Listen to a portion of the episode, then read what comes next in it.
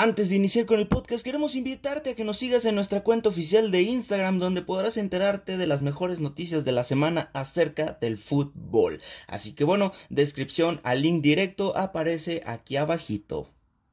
Jazz Club.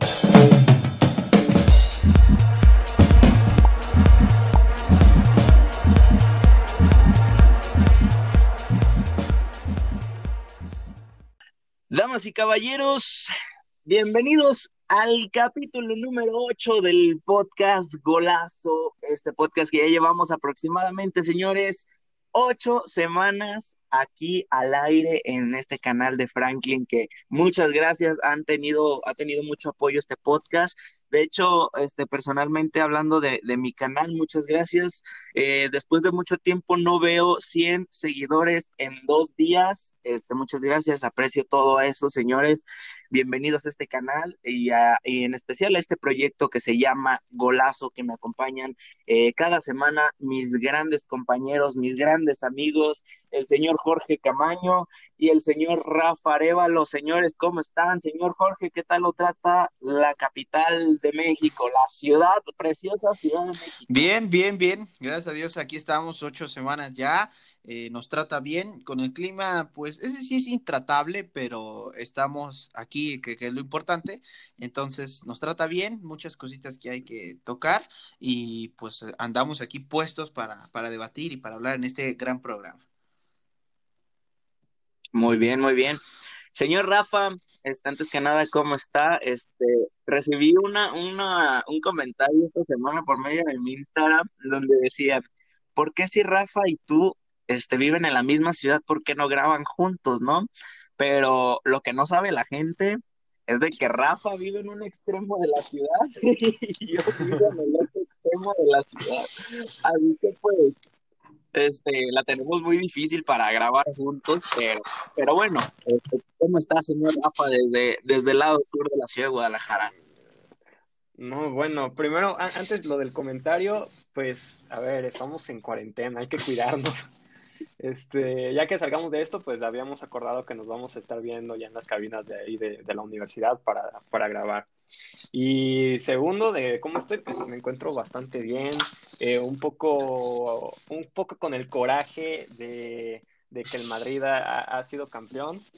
Eh, y también eh, feliz, feliz porque Chivas mandó a, a la América.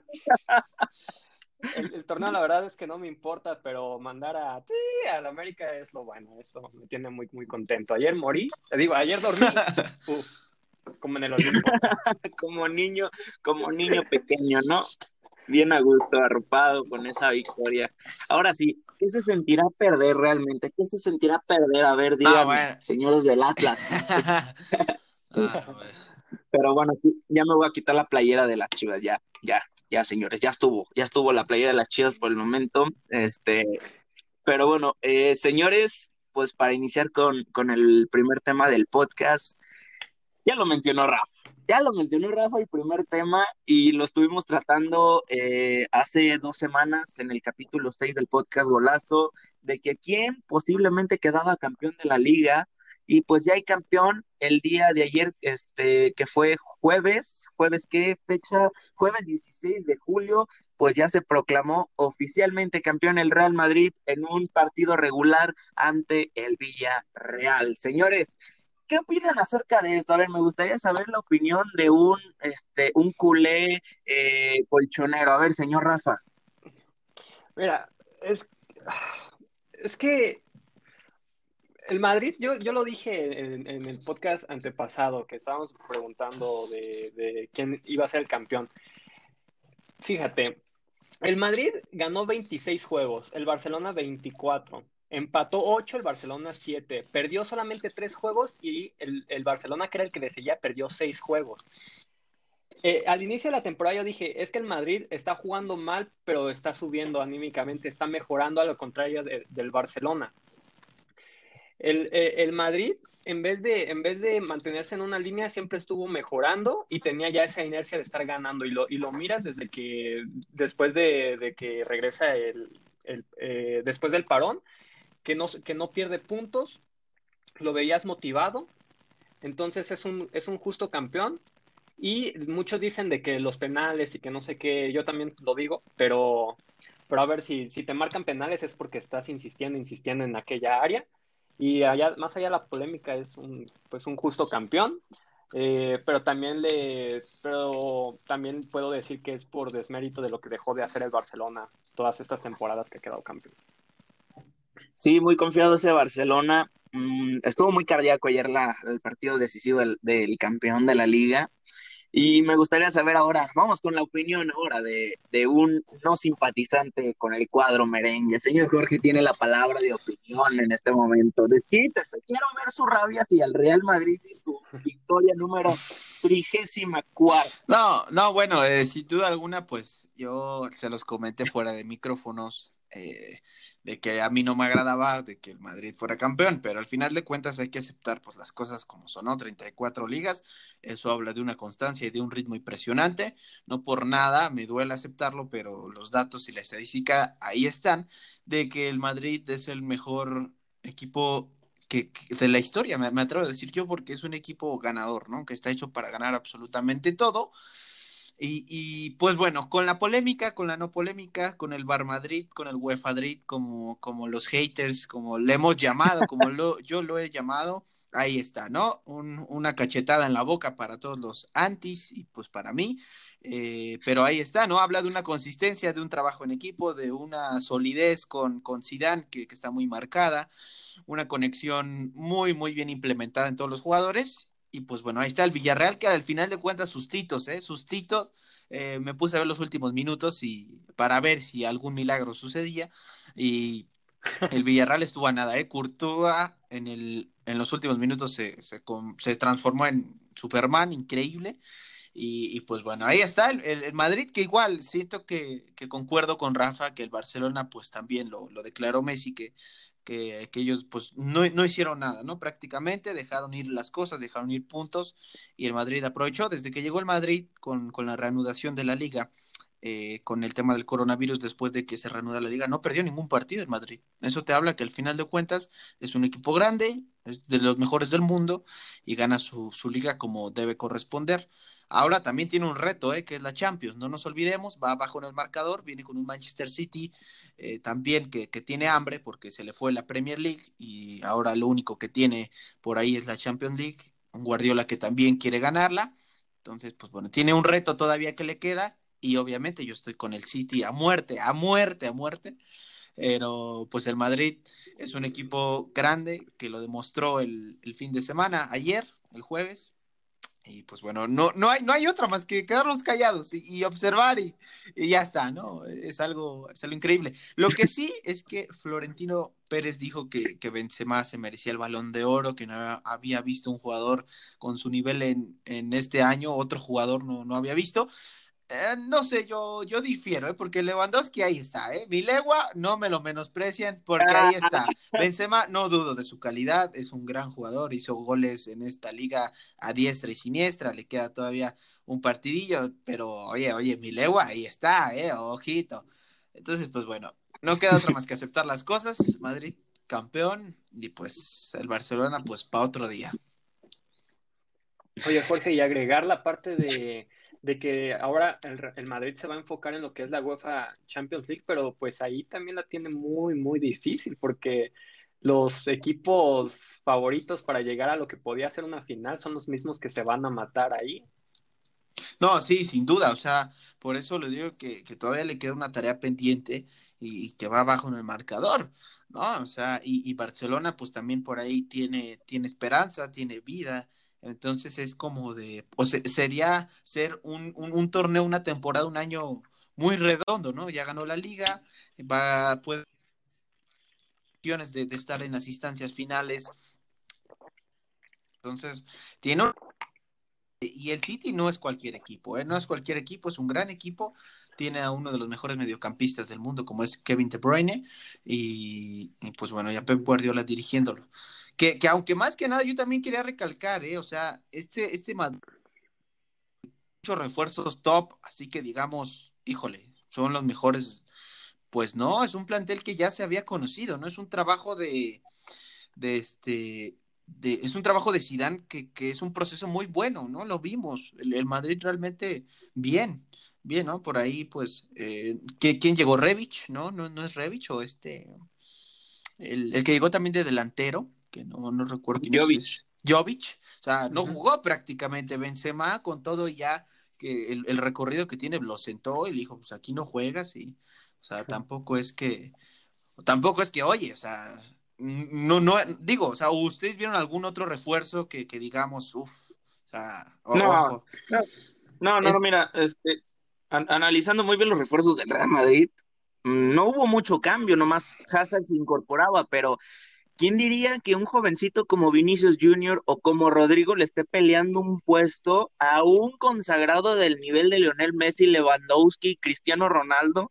Se lo esté peleando un chamaquito, bueno, dos chamaquitos que ni a los 23 años llegan. O sea, es el único, o sea, ni el, ni el refuerzo bomba de la temporada tiene un puesto fijo.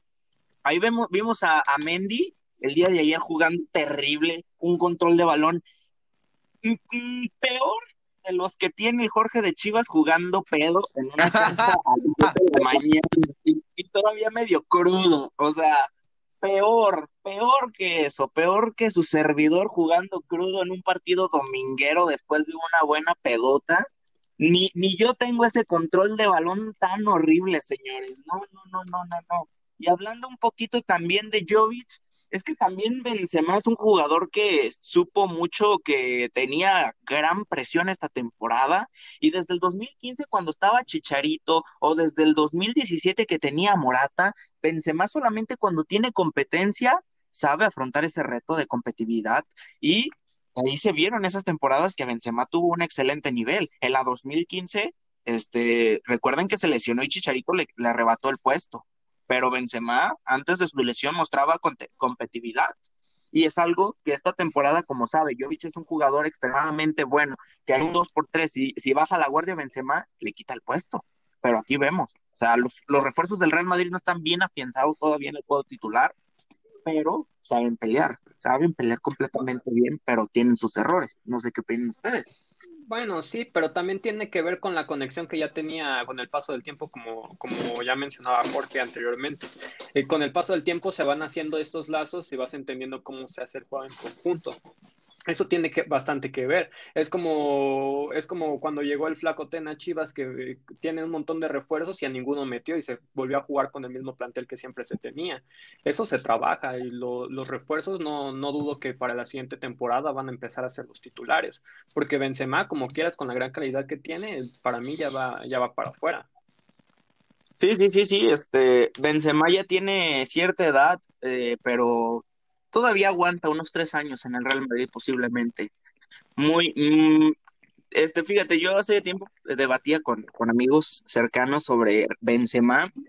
A mí no me agrada Benzema en el Real Madrid, nunca me ha agradado, creo que ah, hubo mucho tiempo que, perdón, ya estaba como Lolita ya, pero, pero, no sé, nunca me agradaba a mí Benzema porque era muy falible en, en los tiros a puerta, y creo que esta, como les digo, o sea, le pesa mucho la competencia y solamente es cuando sube de nivel. Igual con esto, no me agrada que, que, se quede todavía en el Real Madrid, porque el Real Madrid necesita ya otro delantero, o sea, es Benzegol. Pero a mí Benzema, Benzegol, ya lo dije todos sus apodos que yo le tengo, no me agrada para que continúe Real Madrid todavía. No me agrada todavía. Necesita el Real Madrid. Yo creo que eh, una reestructuración en el ataque, porque si en el siguiente torneo el Barcelona ya no te viene manejando este tipo de errores, te puede pesar mucho. Y el Real Madrid necesita ya nuevos jugadores en ataque. Puedes igual que dejar ahí a, a, pero puedes incorporarte a un Mbappé, a un Alan o a un Lewandowski se cumpla ese sueño de ver a, Lewandowski en el Real Madrid, te perdiste una temporada nomás, su temporada del retiro, ¿no? Pero estaría bien, ¿no? O sea, una reestructuración en ataque. Es lo único que me gustaría ver en el Real Madrid porque su, su, ¿cómo se llama? Su potencial de goles ha bajado en los últimos años desde la carrera de Cristiano Ronaldo. O no sé qué opina usted, señor Jorge. No, sí, sí, o sea, sí, sin duda ya, ya, ya tiene edad. Karim Benzema, claro que, que ya tiene edad, pero tampoco es que yo lo vea ahorita así, pues ya fuera de, del Real Madrid. Yo, yo me atrevería a decir que le queda fácil mínimo un torneo más o, un año más, que claro, ya tiene edad, eso pues todos lo sabemos. Y obviamente también estoy de acuerdo que el Real Madrid necesita pues ya buscar a, alguien más, ¿no? otro delantero, otro nueve que, que, pueda apoyar, que pueda estar ahí. Y, pues, Lewandowski. no, no, Lewandowski ya no, ya no llega. También ya Lewandowski tiene, tiene también sus añitos. Eh, y a lo que voy, pues también, claro, eh, lo vemos, ¿no? Hoy hablamos de Benzema, estuviéramos hablando eh, de, no sé, de, de Vinicius, por, ponerlo así, eh, Ramos también que tuvo una gran temporada, pero si, si hubiera estado Cristiano Ronaldo, creo que hubiera acaparado nuevamente, ¿no? Y creo que eso también influye, el factor de estar abajo de, de un fenómeno como lo es Cristiano Ronaldo pero pues bueno, ahora no está y hablamos de, de Karim Benzema, que, independientemente de todo esto tuvo una temporada fenomenal, pero también su retiro ya está más cerca que lejos, ¿no? O sea, no su retiro, pero sí su, su, salida del Madrid está más cerca que, que lejos. Sí, eso sí es cierto.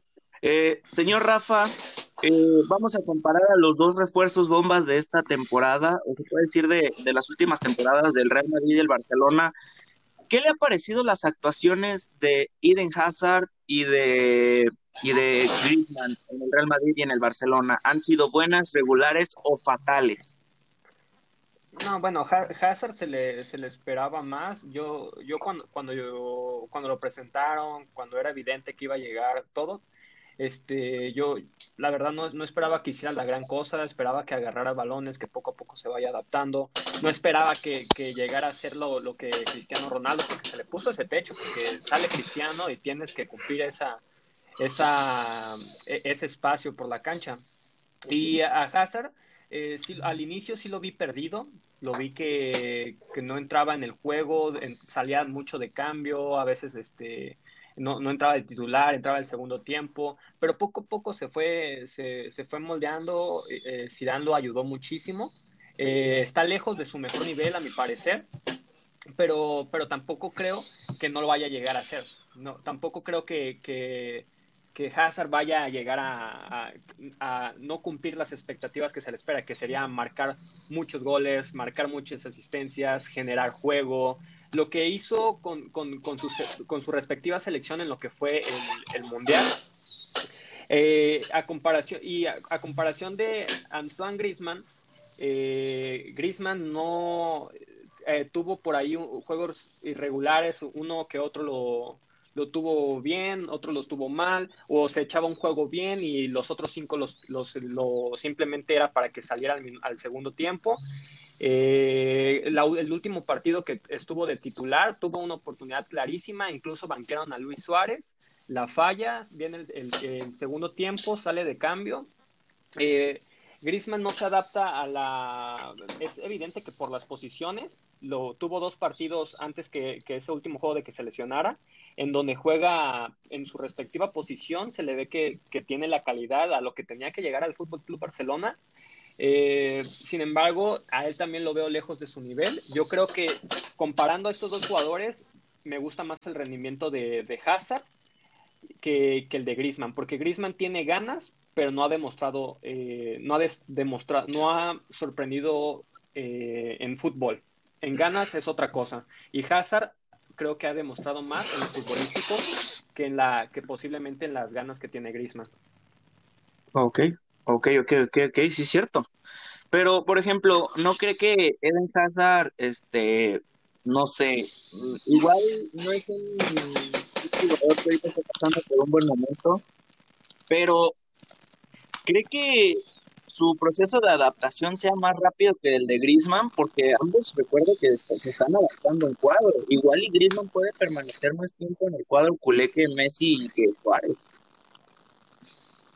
Sí, Hazard, Hazard, es el próximo, yo creo que va a tener unas dos, a partir de la siguiente temporada, la va a romper y vamos a empezar a hablar, en vez de, de Benzema, vamos a empezar a hablar de, de, de Hazard, de las cosas que está haciendo por, eh, por el futbolístico, e incluso me atrevería a decir que, que en, en, el nivel que se encuentra actualmente el Madrid, Hazard va a ser factor para el partido del City y se va a aventar un partidazo. Y no solamente porque tiene la calidad, sino por el momento en el que vive el equipo en conjunto, es el momento en que, en que figuras como Hazard empiezan a desplegar toda su calidad.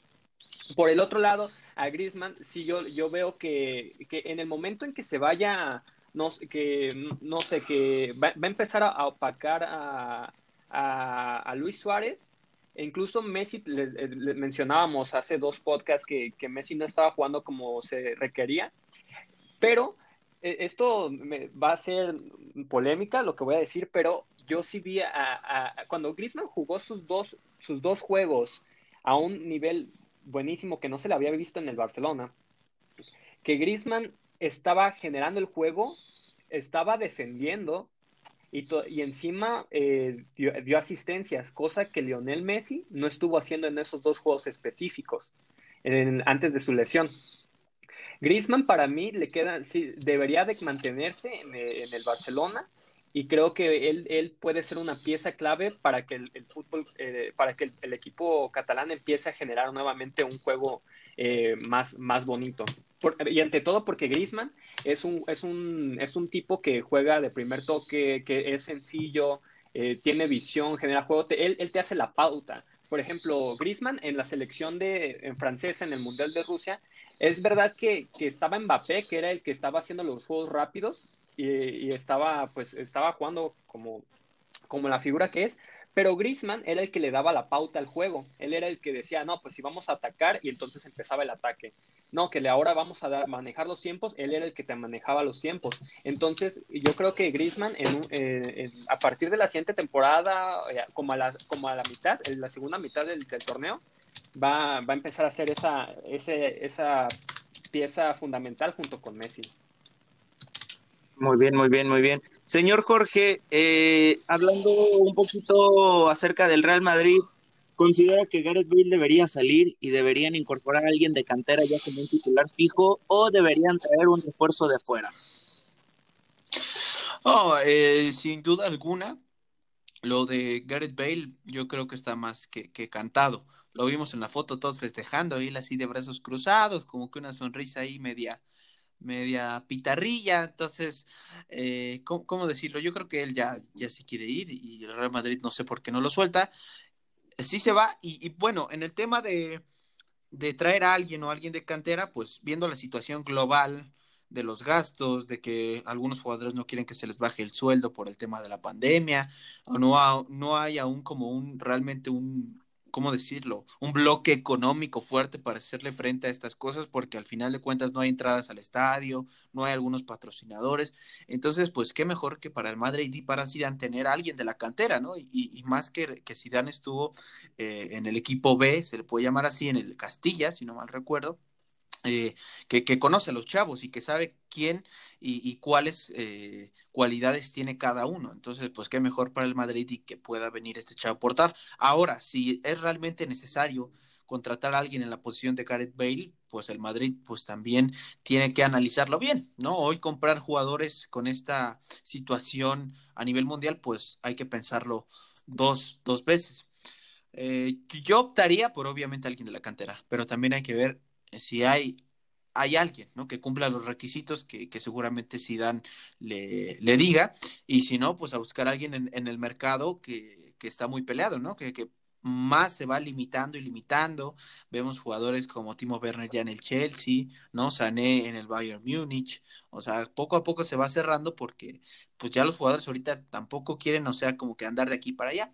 Entonces, si tiene alguien de cantera, perfecto. Y si no, pues que le busque, ¿no? O sea, que busque a alguien que pueda suplir eh, la posición de Gareth Bale y que juegue, ¿no? Y que juegue porque, pues bueno, Gareth Bale ya sabemos todas las cosas que andaba haciendo mientras estaba en la banca, que se dormía, que el celular, que andaba jugando, en fin. Y es que la cuestión es por qué Bale no sale, si es que no, no es, no es no es secreto que él no se siente a gusto con, con ahí en el Madrid. Sí, sí. Y nunca lo sacan.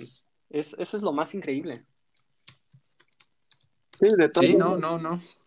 Sí, de todas formas, este, lo que me ha gustado de Bale es que sigue mostrando respeto hacia la afición merengue. Tuvo ya algunos conflictos a finales del año pasado, principios de este, pero me gusta que Gareth Bale cuando lo metan a jugar demuestre que es un jugador de calidad, que todavía posiblemente sea apto para el cuadro merengue, pero pues él reconoce de que ya no está a gusto y la afición también ya sabe que Gareth Bale ya, ya no debe de estar en el Real Madrid por el bien de todos. Pero bueno, este, vamos a ver cuánto tiempo más lo tienen aquí. Es uno de los puntos que más tienes que corregir porque recuerden que en esa zona puede jugar Rodrigo, puede jugar Asensio, puede jugar Isco. Hay mucha competencia en esa zona del, campo. Pero bueno, ahora, siguiente con el Real Madrid, porque pues el Barcelona, pues ese sí tiene dinero para contratar y tiene bien cubiertos todos sus huecos. Este, Luca, este, Lucas Hernández, este, posiblemente llegue el Real Madrid a cubrir el puesto de Marcelo, que muy posiblemente regrese a jugar a Brasil esta temporada, salió el rumor por ahí en el Universal. Señor eh, Rafa, ¿qué opina sobre esto? Eh, ¿Lucas Hernández sería una buena, una buena opción para el Real Madrid o eh, deberían confiar en Mendy? No, para mí se debería de, confiar en Mendy. yo creo que todavía Mendy tiene algunas cosas que dar ahí en el, en el Madrid. Él ya con, él, él está ahí conocido en el, en el plantel eh, por la, bien decía Jorge, por las cosas que, están sucediendo en, eh, eh, a nivel global, en la economía y todo, no creo que sea momento de, estar haciendo ese tipo de cambios. Tú, por ejemplo, mencionabas que si la delantera se tenía que cambiar. Este, no, que este año debe de aguantarse, me refiero a la siguiente temporada, debe de aguantarse tal y como está. El equipo viene, de menos a mal, está lejos todavía de su mejor nivel.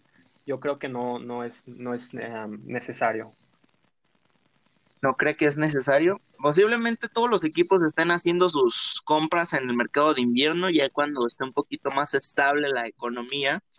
En este mercado, la neta, sí es cierto, o sea, es muy, muy poco creíble que puedan hacerse esos fichajes. Han estado saliendo una infinidad de rumores acerca de varios equipos, pero bueno, este, vamos a dar opinión sobre estos, estos rumores. Señor Jorge, usted que es de, del Múnich, ¿cree que sea conveniente la salida de Lucas, digo, de, sí, de Lucas Hernández a, a este el Real Madrid para la siguiente temporada, ya sea mercado de verano o mercado de invierno. Sí, sí, sí, claro, yo, yo lo veo coherente, es un tipo que necesita minutos, que necesita ritmo. Eh, hoy Alaba y Davis lo secaron completamente. Boateng ya se pensaba, de hecho, en que pues buenas noches y adiós porque Shula estaba en un nivel grande y, lo sentó, y también pues Boateng ya sabemos que no es un, jovencito. Entonces, eh, yo digo, por la banda izquierda, como en la defensa izquierda central está Lava, que también se rumora mucho de su salida eh, en estos días, y también eh, pues Davis, ¿no? Que sin duda ha sido la sensación de la Bundesliga, ha sido un chavo que tiene no más de 20 años, canadiense, que corre como realmente la fregada, con, el perdón de, la palabra, tiene técnica, tiene golpeo, puede jugar de extremo, tiene incorporación. Entonces, creo que Lucas Hernández se ha visto ahí menos, ¿no? Ha venido a la baja también por esos aspectos es bueno, es un jugador, es un defensa central no muy alto, pero por lo mismo de no estar tan alto le proporciona eh, velocidad y es un defensa central rápido, zurdo, que maneja muy bien eh, su pierna izquierda, también puede jugar como lateral, que lo habíamos venido viendo también en los últimos partidos del Bayern. Eh, y bueno, yo creo que es una opción viable, ¿no? Que, que llegue a un equipo para que pueda ¿cómo decirlo?, rendir y demostrar de lo que está hecho, porque en el Bayern, pues también recordemos que se lesionó, se lesionó Lucas Hernández y obviamente eso te cobra factura también. Así que, pues Lucas Hernández tiene eh, habilidades, cualidades para poder estar eh, en un equipo que no sea el Bayern en la próxima eh, campaña de, de fichajes, ¿no? Ya sea de verano, de invierno. Y pues bueno, si está la opción del Madrid, pues adelante, ¿no? Aunque también coincido con Rafa, ¿eh? Mendy creo que aún tiene cositas, tiene cositas que hacer, ¿eh?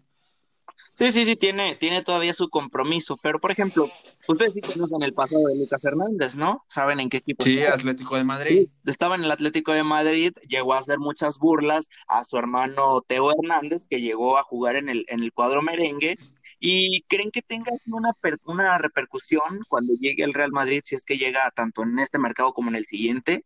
O sea, ¿creen que la hinchada lo tunda, lo, lo meta muy, muy mal al equipo? No en sé. inicio sí, pero de ahí haces, empiezas a hacer las cosas bien y la afición se olvida. Sí, pues eso sí. También llegó a hacer sus comentarios hacia el Real Madrid cuando jugaba en el Atleti, pero pues pues será, será interesante ver a este jugador. Cabe mencionar que Teo Hernández todavía sigue siendo parte del cuadro merengue. Entonces, tener a los dos hermanos Hernández en tu equipo, es algo interesante. Hay mucha química entre hermanos. Puede haber ahí un cierto orden en la defensa con que pongas a Hernández de central y a Teo de lateral posiblemente sea muy interesante ver eso. Bueno, eh, estamos hablando mucho del campeón, ¿no? Como que ya hablamos mucho del campeón, ya vamos con, el Barcelona ya para finalizar este tema. Eh, ¿Qué es lo que le conviene el Barcelona hacer, reestructurar y corregir para el siguiente torneo, señor Jorge? Eh, sin duda, un, un bloque de jugadores no, no, no digo bloque y cuatro mil jugadores, no, no, o sea, que vengan refuerzos. Siempre un equipo como Barcelona, que es de la élite, debe reforzarse y sabemos que tiene un gran equipo. Artur ya no va a estar, Pjanic ya viene, si no es que ya está en, allá en Barcelona. Eh, eh, y, pierden a Artur, que para mí se me hace un gran jugador. Entonces, sin duda, unos refuerzos para el Barcelona también hoy hablaba eh, la, prensa española de que se analizaba ya el despido de, Enrique Setién. Entonces ya, ya no sabes, ¿no? Obviamente si se va Setién, un, un cuerpo técnico capaz de sacar a un gran equipo como los Barcelona en el tema de jugadores de plantel, que, que te puede dar muchos frutos. Entonces, eso, una reestructuración futbolística, un sistema de juego más agradable que proponga más. Tienes al mejor jugador del mundo, para mi punto de vista, en tu plantel. Tienes a Grisman, que es un jugador impecable. Tienes a, Jordi Alba, tienes al mejor portero del mundo en la actualidad. También para mí, no se me vayan a enojar los que nos escuchan o ustedes, que es eh, Marc-André Ter Stegen. Eh, y, pues, ¿qué más? Tienes también a, a Lenglet, Clement Lenglet es un gran defensa central. Por la banda derecha tienes a, a Semedo, tienes a Dembélé, tienes a Usmane Dembélé, ¿no? Es un gran jugador también. Entonces, hay alguien que vaya a reforzar aún más e, ese, ese plantel. Tienes a Arturo Vidal, también todo un experimentado, un perro de guardia, lo que es el chileno. Eh, y hacerlos jugar, hacer toda esa maquinaria, todos esos nombres que dije, hacerlos jugar, ¿no? Sergi Busquets, ¿no? También que es un gran jugador, lo, sabemos todos, a Rakitic, hacerlos jugar con, con, con, una implementación más de jugadores que, que, tengan un buen sistema futbolístico y un cuerpo técnico capaz, porque con este, aún así, con este Barcelona, que se le puede decir mermado, que no están jugando muy bien, se pueden hacer muchas cosas, o sea, es un equipo bueno, así con el que está, es un equipo bueno, que le puede dar pelea a cualquier equipo a nivel mundial, ¿no? Entonces, pero pues yo creo que los refuerzos también hay que, hay que hacerlos llegar eh, en, en, la próxima campaña de fichajes y pues si se va a Setien, pues a cambiar otro director técnico, a buscar a alguien más. Sí, Jorge. Y por ejemplo, bueno, continúa usted, señor Rafael del Jorge, este, es, con esta calidad de jugadores que tiene el Fútbol Club Barcelona y que el partido pasado contra los Asuna en el Camp Nou de locales, ni un solo remate a puerta. Mm, exacto. Ni un solo remate a puerta en la portería contraria. Exacto, es, es, a lo que voy. Bien dices, ¿no? Ahí está el dato, entonces, ¿qué es lo que pasa? No está, no está generando tu, tu delantera, tu medio campo, tu defensa, no están haciendo un, juego en equipo, no, no está, ¿qué está pasando? ¿Cuál es la problemática? Entonces, por eso digo, si ya se comenzó a analizar, que de hecho lo vi en el chiringuito, la, la salida de Setien, que, que Bartomeu, creo es, sí es Bartomeu, eh, se dice que comenzaba a analizar la salida de Setien, pues bueno, alguien que sepa, ¿no? Porque el Barcelona exactamente ni un remate, cuando tienes a Suárez, Griezmann, Messi, Dembélé eh, y ni un remate, es increíble. O sea, ahí te habla de que algo está fallando. Sí, sí, sí. Pero, también Sí, Carlos. No, no, continúo, continúo con él. Pero también en ese aspecto, mira, por ejemplo, a, comparación del partido contra el, el Valladolid, que se, que se gana 1-0, eh, la, la, delantera es Griezmann, Messi, Griezmann sale por Suárez en el segundo tiempo, Ricky Puch eh, entra en el primer tiempo con Sergio Roberto por izquierda y Vidal por derecha, Sergio Busquets ahí reteniendo el balón. Y luego se viene este, este último eh, partido que pierde contra la Asuna y se hace una, una, gran modificación. Messi por el lado izquierdo, izquierdo Bradway por, la, por el medio, Fati por la izquierda Rakitic en la, en la central, descansa Busquets, Sergio Roberto nuevamente por izquierda y Ricky Puch por, por, por, derecha. Entonces, e, este, por ejemplo, esta es la soñada por los, por los fanáticos del Barcelona. Es, esta, la última alineación eh, es la, la, máxima ilusión que se quiere en, un, en el próximo torneo y sin embargo ves que, que Setien no hace que funcione, que no haya conectividad, simplemente se dan pases, no hay profundidad, no se corre, se quedan estáticos. Entonces, eh, el, yo creo que traerá más jugadores, que posiblemente uno o dos. Sin embargo, creo que si tú te vuelves, si tú te traes a otro jugador, solamente se va a volver, ese jugador que llegue va a ser contagiado. Y yo creo que es más en un aspecto mental del futbolista y del entorno ambiente que ya se vive ahí en, en Barcelona, más que la calidad yo creo que deberían de hacerse un replanteamiento de, de en, ese aspecto mental que no, los, no les permite florecer en, en, un aspecto futbolístico. Porque la calidad está ahí y a mi parecer si se traen más jugadores solamente se va a llegar a contagiar de lo que ya se vive en Barcelona. Sí, sí, sí, sí. Bueno, señores, este, hablábamos también de los jugadores que son de la cantera del, Real Madrid, pero Barcelona también tiene ahí jóvenes como Ricky Puig, como Firpo, como Al Supati. Eh, ¿Qué jugadores destacarán más? ¿Los jugadores jóvenes canteranos del Real Madrid o los jugadores jóvenes canteranos del Barcelona? Señor Jorge. Yo veo eh, con más condiciones a los jugadores del Barcelona. No es porque tenga con algo con el Madrid ni nada, tampoco dudo de la calidad de, los eh, de los nacidos, se lo puedo decir así, en, Real Madrid, de los que canteranos, no dudo, pero eh, creo que veo más cositas en, los jugadores de, del Barcelona, los canteranos, aunque también los del Madrid, pues son buenos, ¿no? No, no es por menospreciar. Sí, sí, sí. Señor Rafa, eh, yo también coincido con Jorge. Eh, en Barcelona yo creo que van a sobresalir más y específicamente Ricky Puch, no Ansu Fati. Eh, Puch, un, jugador que no es muy alto, pero que tiene personalidad, tiene, tiene ansias de ganar, tiene esa filosofía que, que, requiere el Barcelona, agarra el balón, se siente en confianza con él, distribuye, genera juego, te hace de todo este, este este muchacho. Entonces, yo, con mira, con él y con, y con Ansu Fati, yo creo que van a sobresalir muchísimo en un, en, un futuro, porque apenas es el inicio. Y si es el inicio, ¿qué, qué les puede esperar en un, en un futuro? Estos muchachos no tienen eh, un techo, no están, están lejísimos de estar en su mejor nivel y eso que ahora mismo son buenísimos. Sí, sí, sí. Yo veo mucho, a, yo sí veo sobresaliendo a cada Vinicius, a, Rodrigo, pero por parte del Barcelona, sí, yo, yo pienso que van a ser dos y dos.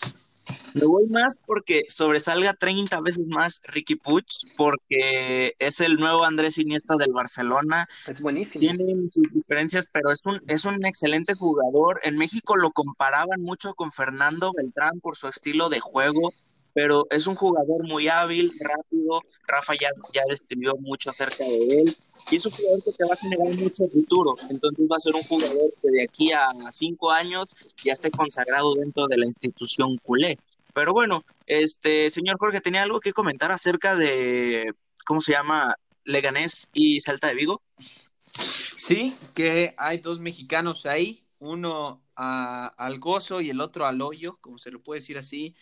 Eh, el Leganés de nuestro querido Vasco Aguirre está luchando y está ya más en la luz que en la oscuridad del descenso de la Liga Española.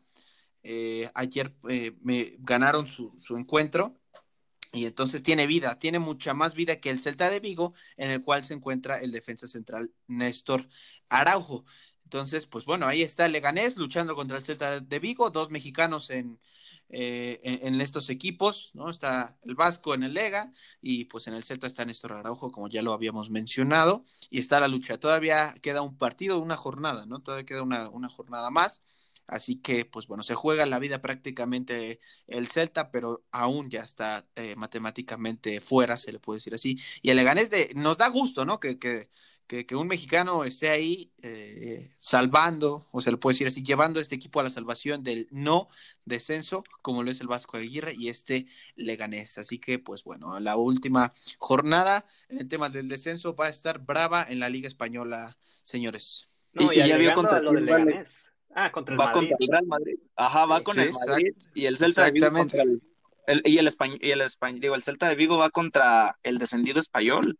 Sí que no la va a tener el Leganés. Nada. Sí, pero si no, si no mal recuerdo, un empate está más que salvado, ¿eh, Leganés? Un empate está más que salvado. Y digo, Venes contra el campeón de la liga. Pero bueno, yo confío en mi Vasco, ¿eh? Vamos, mi Leganés. bueno, es que mira, el Leganés. Yo voy con esto. Es que si el Leganés empata, llega a 36 puntos, lo mismo que tiene el Celta de Vigo. Sí. Y bueno, ah. este, agregar lo de lo de Leganés, qué manera de ganarle al Atlético de Bilbao con poquita posesión, no llegó ni al 40%, y, le sacó el doble de tiros que el Atlético de Bilbao que estaba de local. Si no mal recuerdo, tenía nueve el Bilbao tiros en, total, no, no, a la portería. Nueve en total y el, y el Leganés tenía 19, 18, 17, algo así. Casi, casi el doble. increíble la forma en que le ganó con poquita posesión y muchos tiros. Sí, son de, de, esos, de esos pocos partidos que se ven donde el más débil llega a ganar con dos o tres jugadas que hace, ¿verdad? Pero está canijo. Yo, yo voy más con el Team Araujo. Conviene, creo que, más tener un jugador, eh, un jugador, pues, en primera división española que un técnico en primera división española.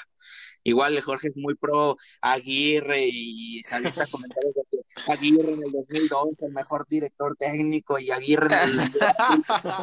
Vamos Aguirre, quédate en la selección y ¿por qué no se traen Aguirre a las chivas y no sé qué? No, no, no, no, no, para, para. Pero no, este, por desgracia, aquí, si, no, si lo analizamos este, por un lado malo, Qué gacho que dos mexicanos se anden peleando el descenso, pero en Europa. Pues si, no, si no lo pelean en México, que ya no se puede, lo están peleando en Europa. Vean nomás esto, señores. Pero así se mejora, bueno, Sí, sí, claro, de, pelearlo aquí a pelearlo en Europa, en Europa. Pues sí, pero qué triste. O sea, para poder ver dos mexicanos peleando el descenso en Europa, pues Está cabrón, pero ojalá que se quede Araujo. El profe Aguirre puede irse a otro equipo de la primera división de España, si es que desciende. Pero bueno, ánimo. Suerte a los dos, señores. Eh, hablando del descenso y ascenso y todo eso, eh, Jorge, ¿tienes ahora un dato preparado para el podcast? Sí, el, dato a cargo de su servilleta es que Leeds United asciende. La próxima temporada la va a jugar el Leeds United, un equipo que desde la temporada 2003-2004 no estaba en la máxima representación de la liga inglesa, que es la Premier League. No estaba el Leeds United y el Loco Bielsa, que tiene un repertorio increíble de equipos que, que ha jugado, los llevó después de 16 años, 17 si, quieren ponerse estrictos, 17 años, eh, consiguió un récord de puntos que nadie, que ningún director técnico había conseguido. El año pasado se quedaron en los playoffs de, de pelear en la promoción, como se le llama, para subir a la Premier y, y pues no, se quedaron eh, en, la, en la segunda y pues la espera terminó, señores, Loco Bielsa, que ha jugado, que ha jugado, que ha dirigido en grandes equipos, ahí está. Cabe mencionar que hay una serie de Leeds United y que sin duda yo creo que con esto va a haber una segunda parte, una segunda temporada y pues el Leeds United después de 16, 17 años sin estar en la Premier League, ahora se suma como un equipo más de la Premier League. Ahora, ustedes si no saben, los que nos están escuchando algo, quién es Loco Bielsa, pues bueno, Loco Bielsa nada más y nada menos dirigió al Newells de, de Argentina, ha dirigido a Atlas y América aquí en, el balompié mexicano, a Vélez Arfil en Argentina, al Real Club Deportivo Español, también lo ha dirigido, la selección argentina, por supuesto, la selección chilena también estuvo Marcelo Bielsa, el Athletic Club, ahí ha estado Marcelo Bielsa, el Olympique de Marsella, que si no mal recuerdo ahí coincidió con Gignac, eh, dirigirlo en la Lazio, en, en, en, en, la, la Lazio, que sin duda pues, es un equipo también bueno, en el Lille de Francia también estuvo, y en su actual eh, equipo que es el Leeds United que los dirige eh, el Loco Bielsa. El 18 de agosto se convirtió en el primer entrenador de la historia del club en ganar sus cuatro partidos dirigidos. En sus primeros cuatro partidos que llegó el Loco Bielsa, ganó esos cuatro. Así que, pues bueno, la mejor de las suertes para el Leeds United, que aquí sabemos que en esta Premier League el Leeds United le puede ganar al Liverpool, al City, al Tottenham, a todos. Pero bueno, se viene para la próxima temporada. ¿Qué tal? ¿Cómo, cómo ven estos chavos? No, se viene, se viene muy, un equipo muy competitivo, muy motivado, tiene un excelente técnico, eh, pues sí, un, técnico argentino que trae un fútbol eh, mezclado entre fútbol argentino y fútbol inglés, ambos son fútbol físico, eh, tiene grandes jugadores por ahí y pueden venirse ahí algunas incorporaciones que refuercen al equipo de Leeds United para la siguiente temporada. Puntos vulnerables, eh, más que nada la banda izquierda, así que mucho ojo, deben de ponerle muy mucha atención ahí porque los equipos de la Premier League no son cualquier cosa. Tienen ahí el City con el mejor técnico del mundo. Luego tienen ahí al Liverpool, campeón, con uno también de los mejores directores técnicos del mundo. Tienes ahí un United que se está reestructurando, un Arsenal que ya viene levantando y un Chelsea que viene mejor reforzado que todos los equipos de la liga. Así que mucho ah, y también el Tottenham, ¿eh? que tiene buen equipo y que fue eh, el finalista de la Champions League hace, hace algunos, hace algunos, bueno, no algunos años, pero hace, hace poco, hace poco, ya, ya, eh, o sea, que, que le vaya bien, ¿no? Que le vaya bien al United, nos da gusto porque, eh, pues, 16 años estar en el, ahí en el segundo, pues, está cañón, ¿no? Les aventamos nuestra bendición como Ricardo Peláez le mandó a las chivitas. es correcto, así, así. Con una estampita de, de pues, qué santo no se me viene ninguno a la mente, pero de todos los santos, ahí les va, una, una bendición al United. Ahora hay que dejar hablar al Rafa, que tiene muy buena opinión. Yo, ah, bueno, eh, como dice Carlos, no puedes esperarte menos de la Premier League, la mejor liga, a mi parecer, la mejor liga, ahí está la competitividad. Como bien dice, todos se van a agarrar, el Leeds no va a ser menos, siempre va a estar compitiendo al 100%, eh, motivados, y eso es, la, eso es la, la Premier League, eso es lo que se espera, no se puede hacer de menos, no se puede esperar menos de una liga con la calidad, con el fútbol, con la calidad de fútbol que manejan y es, e, eso es el, fútbol inglés. Nada más y nada menos que eso. Estar compitiendo, compitiendo y compitiendo por ser el mejor. Y no importa quién te enfrentes, tú tienes que competir. Muy bien. Pues bueno, ahora vamos con nuestro siguiente tema. Viene precisamente desde México. Me sentí en un video de noticias de mi canal, perdónenme, una disculpa. pero eh, la Copa GNP México está más intensa que nunca, a pesar la de Copa PNG. PNG, como lo dijo ayer Osvaldo como lo dijo Jorge de Chivas el podcast pasado, como lo dijo Jorge Pietrasanta en ESPN, ¿por qué todos malditas sea? ¿Por qué todos le dicen PNG? ¿Acaso? es, es que es la Copa PNG. señor Jorge se puede sentir este orgulloso de que no es el, el único que no se equivocó al decir este, PNG. Fui, fui el que bautizó, ¿eh? Aquí lo escuchó primero. Aquí, lo escuchó. Aquí lo escucharon primero y ya después se fue con Jorge Pietrasanta y luego ayer se fue con Osvaldo Sánchez y me imagino que más de uno ha dicho PNG. Pero bueno, creo que, creen que van a agarrar la copa, copiarle y pegarle en un documento para darle título a la Sí, va a salir ahí la copa con cuadritos blancos. Y con cuadritos blancos y grises, ¿no? Chistes de comunicólogos, raza. Sí, sí, sí. Deben entender. Emilio Lozoya ha llegado a México. Me acaba de llegar esa noticia. No vamos a tocar el tema aquí, no, no, no, no. No, no. Metemos en pedos al podcast. Mejor no, vámonos con la copa. PNG, diría el señor Jorge.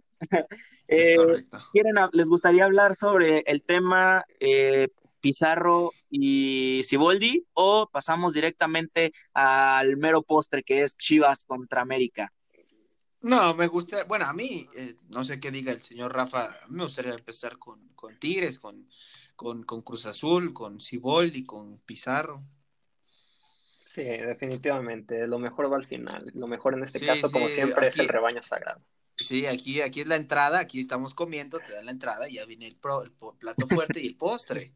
Ok, pues bueno, señores, eh, como saben, aquí en la, aquí en este podcast les está apareciendo actualmente una ventanita que les sale el video que está en mi canal, donde eh, Guido Pizarro reta golpes a Robert Dante Siboldi y donde Javier Aquino, exjugador del, del Fútbol Club Cruz Azul, pues eh, da declaraciones muy polémicas. Eh, de luego de un partido que realmente fue pésimo para los Tigres, lograron empatar, eso sí, pero a Tigres no se le vio buen fútbol. ¿Lo que nos puede decir eso, señor Jorge de Chivas, sobre el empate uno a uno en Seúl? Bueno, eh, fue un partido igual, pues poco y nada, ¿no? Que, se le pudo ver ambos equipos como Cruz Azul y Tigres con gran plantel, pero no se lo pudo hacer. A ver, ojo, ¿eh? Entró Shaggy Martínez que, pues ha, sido, ha sido muy, muy hablado. Muy hablado ese refuerzo, ya sea para bien o para mal. Muchos dicen también que es hasta un refuerzo hecho para marketinear, mediático, lo que ustedes quieran. Pero entra el Shaggy y él provoca la falta. ¿eh? De ahí viene la falta. El centro empatan a Tigres y después, pues Tigres la Cruz Azulea con el Cruz Azul. Fue el día opuesto, como, como se, vieron en los memes. Eh, y pues ahí está, fue un partido igual que pues poco y nada se pudo sacar, ¿no? Eh, destacar lo de Gudiño, el portero este de Cruz Azul, joven, con ganas, si no mal recuerdo es el tercer portero que tiene Cruz Azul. Y bueno, ataja dos penaltis, bien atajados, aguantando hasta el último, que es lo que tiene que hacer un portero, aguantar hasta el último, amague, finta, y tirarse, y ahí está. Y bueno, pues ya al final, eh, lo, lo, del caso extra cancha, pues bueno, es, es, algo extra cancha, ¿no? Que no se puede hablar futbolísticamente eh, de, algo táctico, de algo técnico, porque pues fueron eh, calenturas del partido. Mm, bien, al final de cuentas es un simulacro esto para cómo manejar en temas de, de sanidad, ¿no? De sanitización la Liga MX. Creo que estos torneos han sido para eso, para ver cómo se va a hacer, cuáles van a ser los planes de acción ante las medidas sanitarias para llevarlo a la Liga MX en Guardianes 2020. Entonces, pues básicamente para eso sirvió. Más allá de lo futbolístico, hemos visto pues juegos buenos, agradables, como el de ayer, sin duda alguna. Eh, y pues bueno, ahí está, termina en calentura. Y, pues bueno, poco y nada, o sea, poco y nada, ¿qué se puede sacar de, de lo de, del partido? O sea, yo qué más quisiera, pero el gol de Tigres y luego échate hasta el 95, falta, y viene el cabezazo y gol de, del azul y, los penaltis. No, no sé ustedes qué, tienen que decir, cómo lo vieron. No, bueno, pero Jorge, pues también la, inercia ganadora que ya tiene Cruz Azul que no se deja ganar. Es, eso, eso, eso es correctamente eh, lo, lo que yo también quería precisar después con el tema de Chivas, porque Cruz Azul, desde que terminó el torneo, desde que cancelaron el torneo, dejó buenas sensaciones. Y, tú ves al equipo, y es un equipo que está hecho, y es un equipo que, que a lo mejor posiblemente no está plasmando a su, 90, a su 100% lo que quiere Ciboldi, pero va, va haciendo las cosas bien. Y es un equipo que, sí, y, y Cruz Azul, pues bueno, es algo, es un equipo que dejó buenas cosas al final del torneo, de, del pasado torneo y que en este pues tiene a un set de revancha porque estaba en primer lugar, eh, su último partido lo ganó contra América, y pues dejó buenas cosas. Es un buen plantel, es un fútbol que está mostrando agradable. Insisto, aún hay cositas que pues no están plasmando al 100%, pero sin duda que esto le está sirviendo para irlo eh, proyectando en el terreno de juego. Y pues como, como dijo Rafa, ¿no? O sea, Cruz Azul ya lleva esa inercia, ¿no? Ganaron el último partido contra América, le ganaron a América, venía a ser un, un buen torneo, super líder, o bueno, en primer lugar general, y ahí va, ¿eh? Ahí va el Cruz Azul. E inclusive, fíjense, yo me atreví a decir que en el torneo pasado con esto de las super chivas y que todo esto y lo que ustedes quieran, yo decía, el Cruz Azul, ojo, eh, bueno, ya en las finales, bueno, ya el Cruz Azul ya es lo que, lo que, lo que pueda pasar, cualquier cosa, pero el Cruz Azul, ojo, yo inclusive lo ponía como campeón ya del pasado torneo.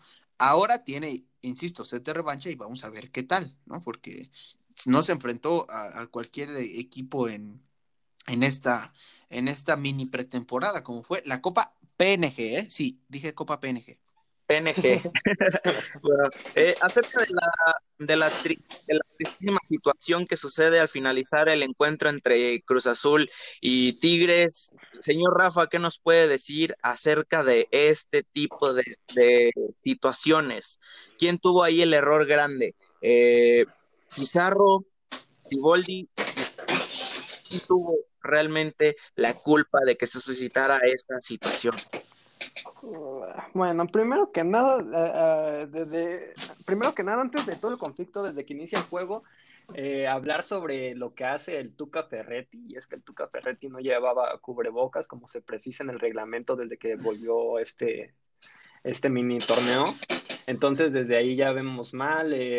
sabemos que el equipo del conjunto del Tuca no es eh, cuando pierde no se va callado, siempre se va por este lado de, generar un conflicto.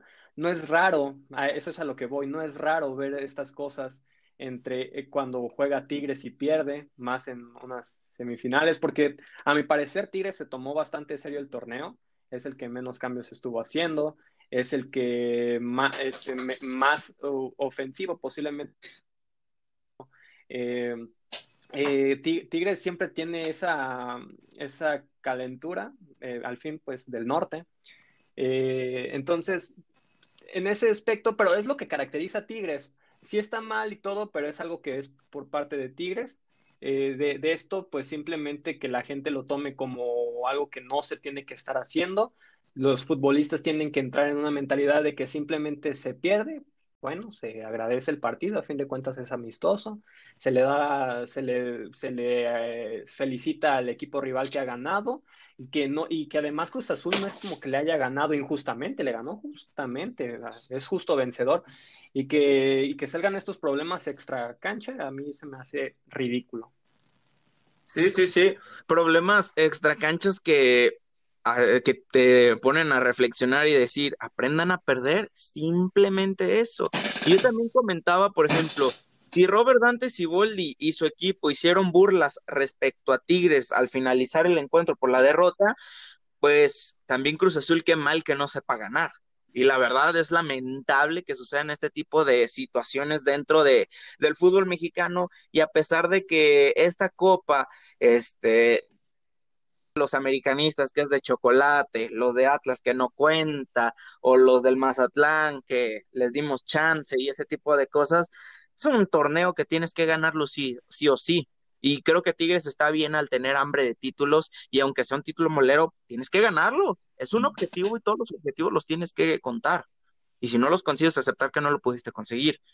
Pero respecto a las peleas, ¿qué qué pocos valores demuestra Guido Pizarro al ver, al verse, no sé, la verdad no tengo así como una palabra fija para describir, pero qué pocos valores de este sujeto, qué poca moral y qué poca autoestima debes de tener para engancharte y hacerle caso a ese tipo de declaraciones y todavía retar a golpes en un lugar donde es público, en un lugar donde dices, este, pues eres un ejemplo para muchos niños, o sea, qué, claro ejemplo le estás dando a los aficionados del Tigres, cómo estás exponiendo mucho a su equipo. No, lamentable situación. Y, perdón que te interrumpa, mi Carlos, pero, o sea, bien dices, ¿no? Es un ejemplo Guido Pizarro, los jugadores de Tigres, y sabes que hoy en día cualquier estupidez X o Y cosa que hagas se va a salir a la luz debes tener conciencia de lo que estás diciendo y que vas a decir, porque eh, como, como eh, el periodista de Teazteca que grabó y que se hizo, pues eh, fue el número uno en reproducción en su video de Villalbazo, que, que lo sube, o sea, tú sabes y ya somos conscientes que en pleno 2020, si realmente quieres tener privacidad, no hagas nada. Y entonces, pues bueno, y más en un partido, la prensa estaba a dos metros de ti, en fin, pero bueno, ya continúa mi, mi Carlos. Sí, sí, sí, o sea, hoy no hay privacidad y pues lastimosamente sucedió esto. Hay cosas que dices, ay, no manches, ¿para qué le toman importancia? Pero esto es una cosa que se le tiene que tomar importancia porque pues estás demostrando qué valores está impartiendo tu equipo. El poco trabajo psicológico que maneja Ricardo el Tuca Ferretti es una vergüenza.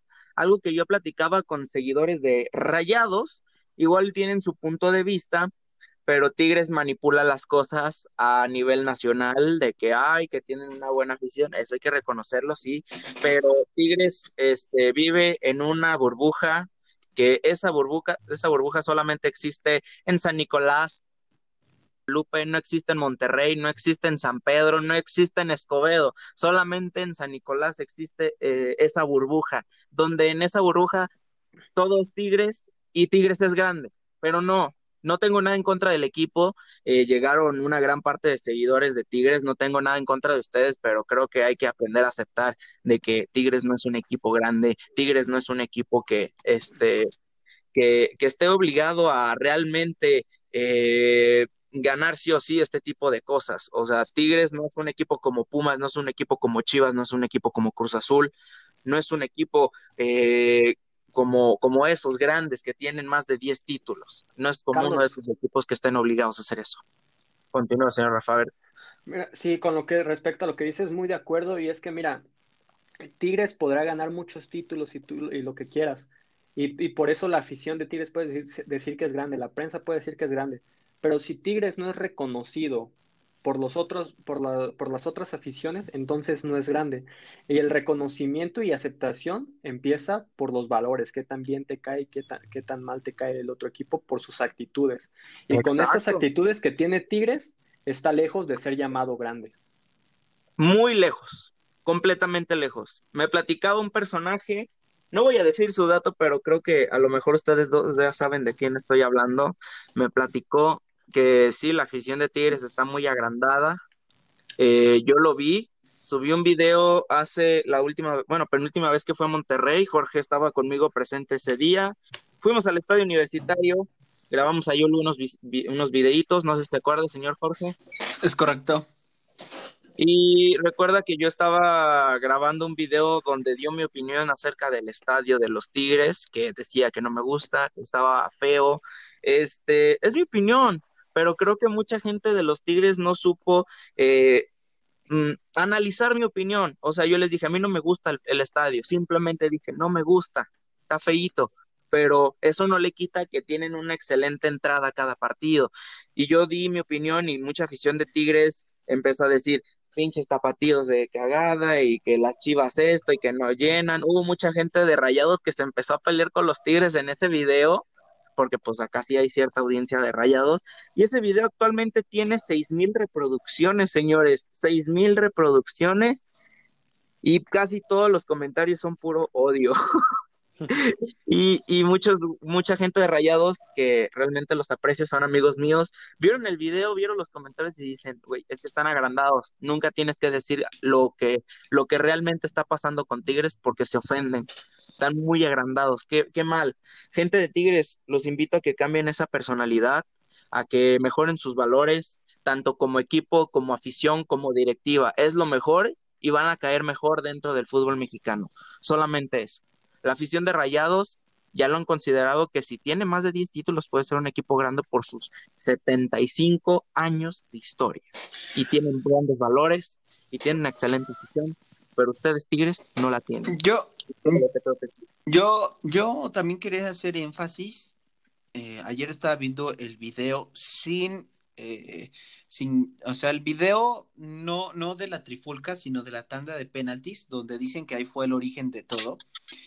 Eh, y obviamente lo estaba viendo sin audio de los comentaristas, ¿no? La pura voz de los jugadores, las expresiones y, realmente no vi algo, no escuché algo que detonara. Yo no escuché, obviamente en la cancha, a nivel de cancha, pues es otra cosa, pero yo no escuché. Vimos a Nahuel mm, bromeando con los tiros, también vi a, a, Alcata, eh, no sé, o sea, cosas. Nunca vi un grito así de, como dice Siboldi, que le gritó a, a Nahuel que no se iba a quedar callado o cosas así, que cerrara el quién sabe qué no sé también que, que, haya sido también eh, esa chispa que, que detonó y que, explotó la bomba, pero también yo quería recargar el Cruz Azul, ¿no? O sea, ganaste una copa que es de pretemporada, que, que mm, no, la ha ganado. Bueno, o sea, ganaste el pase a la final de una copa que no vale nada, que es preparación, y ya está, ¿no? Ganaste la tanda de penalti se acabó, te vas a tu casa y a pensar en la final, ¿no? O sea, tampoco es eh, estar ahí buscando o haciendo alguna burla. Y, y, como tu equipo grande, ahora eh, volteando y teniendo la otra cara de la moneda como equipo grande, ya está, es Cruz Azul, una de las grandes instituciones en el fútbol mexicano. Entonces, ganaste, ya se acabó, lo que sea, no te enganchas y ya está. O sea, siento yo que, que, que, no sé, o sea, yo, yo, yo, yo no entiendo nada, yo no, yo no sé qué fue lo que pasó, de repente yo vi al Tuca en el palco, luego ya estaba allá abajo con su cara de enojado, bueno, siempre tiene cara de enojado, pero con su cara aún más de enojado, entonces dije, pues realmente, ¿qué pasó? Porque yo vi a los jugadores todos bromeando, vi a Guayala platicando con alguien de Cruz Azul, creo que con Orbelín, no sé, pero todos están en, plan chido, se le puede decir así, y, y, de repente, pues ya que la concha de tú quién sabe qué, que venía acá y que no sé qué. Ahora, bueno, lo de Aquino, oye, o sea, lo, de Aquino muerde la mano que le dio de comer, acuérdense que Cruz Azul se fue, se fue a Europa, eh, y que de hecho en el proceso de Aquino, ayer estaba leyendo eso, en el proceso de Aquino, Robert Dante Siboldi le dio la permanencia en el primer equipo. Cuando Robert Dante Siboldi estaba en juveniles de Cruz Azul, eh, hace mucho, hace ya más de 20 años, estaba Robert Dante Siboldi y, que le, se comunicó con, la, con el banquillo de la primera eh, filial, bueno, del primer equipo, le dijo, ¿sabe que este muchacho tiene condiciones, cualidades? Pues no, no, no le den cepillo, ¿no? O sea, calmen. Y ahora viene y dice que en 30, bueno, 30 años está la Copa del 97, ¿eh? la liga esa sigue vigente, dentro de esos 30 años está, están las tres Conca Champions que ganó Cruz Azul. O sea, hay todavía cosas, no es que no hayan ganado nada, literalmente, hay que, hay que saber de lo que se está hablando porque sí, a lo mejor una liga hace mucho que no se ha ganado, desde el 97 no se gana, pero hay Conca Champions, hay cosas que, que, están. Entonces, no es hablar por hablar, creo que aquí no le ganó súper, súper rápido la calentura y dijo cosas que, que ni al caso. No, aparte lo que a mí realmente se me hizo algo súper chistoso no sé ustedes, pero no sé si notaron que, que, le estaba dando un, un acento argentino, uruguayo, aquino, ¿no? O sea, eh, levanta la copa, dale, ¿qué sabe qué? Ah, caray, si es más mexicano que yo, si nació en Oaxaca, se le ve en su cara, se le ve en su cara. Y hablando como argentino, ¿qué cata? Levanta la copa, dale. Ay, por el amor de Dios. Eso que lo diga, no sé, Pizarro, que sí es argentino, o Siboldi, que, que creo que si no me recuerdo es uruguayo. O, sea, esos, ¿no? No que hay un oaxaqueño. Yo sé que los oaxaqueños tienen acento, pero conocemos el acento de los oaxaqueños, ¿no? O sea, sabemos cómo. No que diga, ay, mi aquí no. Los pies en la tierra, los pies. Ah, también otra cosa eh, estos, estas sensaciones no son raras, como lo dijo Rafa en, Tigres, ¿eh? Ya sabemos muchos actos que, que, la, que la goleada en Veracruz, que nosotros lo vimos en un lugar en Monterrey. Tomás Boy contra eh, ese, ese, partido lo vimos en Monterrey y rodeado de Tigres, ahí no podíamos decir nada. Nada, Guiñac metiendo goles, que si Tomás Boy, como bien dijo Rafa, que si las Chivas, que, que Edu Vargas no quería la, la de esta de, del segundo lugar, se quitó el segundo lugar. O sea, ¿qué onda?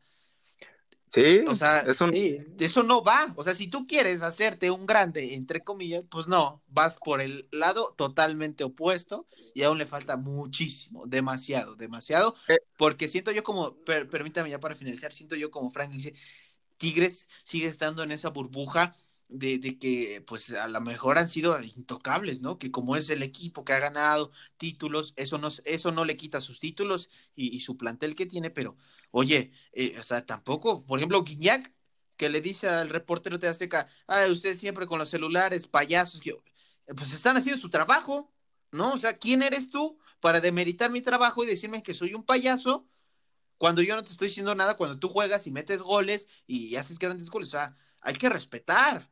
¿No? O sea, ¿a poco no un periodista hubiera hecho lo mismo? Te pones a grabar porque la situación está a punto de explotar y a informar y, y, agravar todo lo que está sucediendo. Y, como Guiñac también está en una burbuja de jugador, eso es a mí lo que no me gusta de Guiñac, que su carácter dice una cosa y su forma de jugar dice otra, dices, ay, madre de Dios. No, eh, eh, yo quería hacer énfasis en Guiñac también, porque mira, hubo una entrevista, me parece, el año pasado en ESPN, donde Guiñac dice de que no, pues es que cuando se pierde hay que aprender a perder, porque estaban, le están preguntando respecto a la final que tuvo contra Chivas. Y, entonces él empieza con su discurso, ¿no? De, es que eh, Tigres sí es un equipo que viene haciéndolo bien en la última década, pero también hay que aceptar cuando perdemos, porque, porque perder eh, eh, es, es porque el otro equipo lo hizo mejor. Ya si este, hubo otra cosa entre manos de que si el árbitro y el otro, pues no importa, pero se, se tiene que aprender a perder. Y entonces tú lo miras en momentos como esto, todo lo contrario, como bien dices tú, Jorge, todo lo contrario. Y esa es la actitud, Guiñac es la representación de toda la actitud que en el ambiente de Tigres. Y respecto a afición, institución, jugadores. Sí, y, a ver, no es porque eh, le estamos tirando y diciendo, pero es la verdad, y ahí están los hechos y todos vimos. Yo no tengo nada en contra del nivel de juego de Guiñac, yo no digo nada, pero su carácter dice otra cosa. No hay que ser doble moralistas de, ay, sí, es que hay que saber, aprender a saber perder cuando, pues no.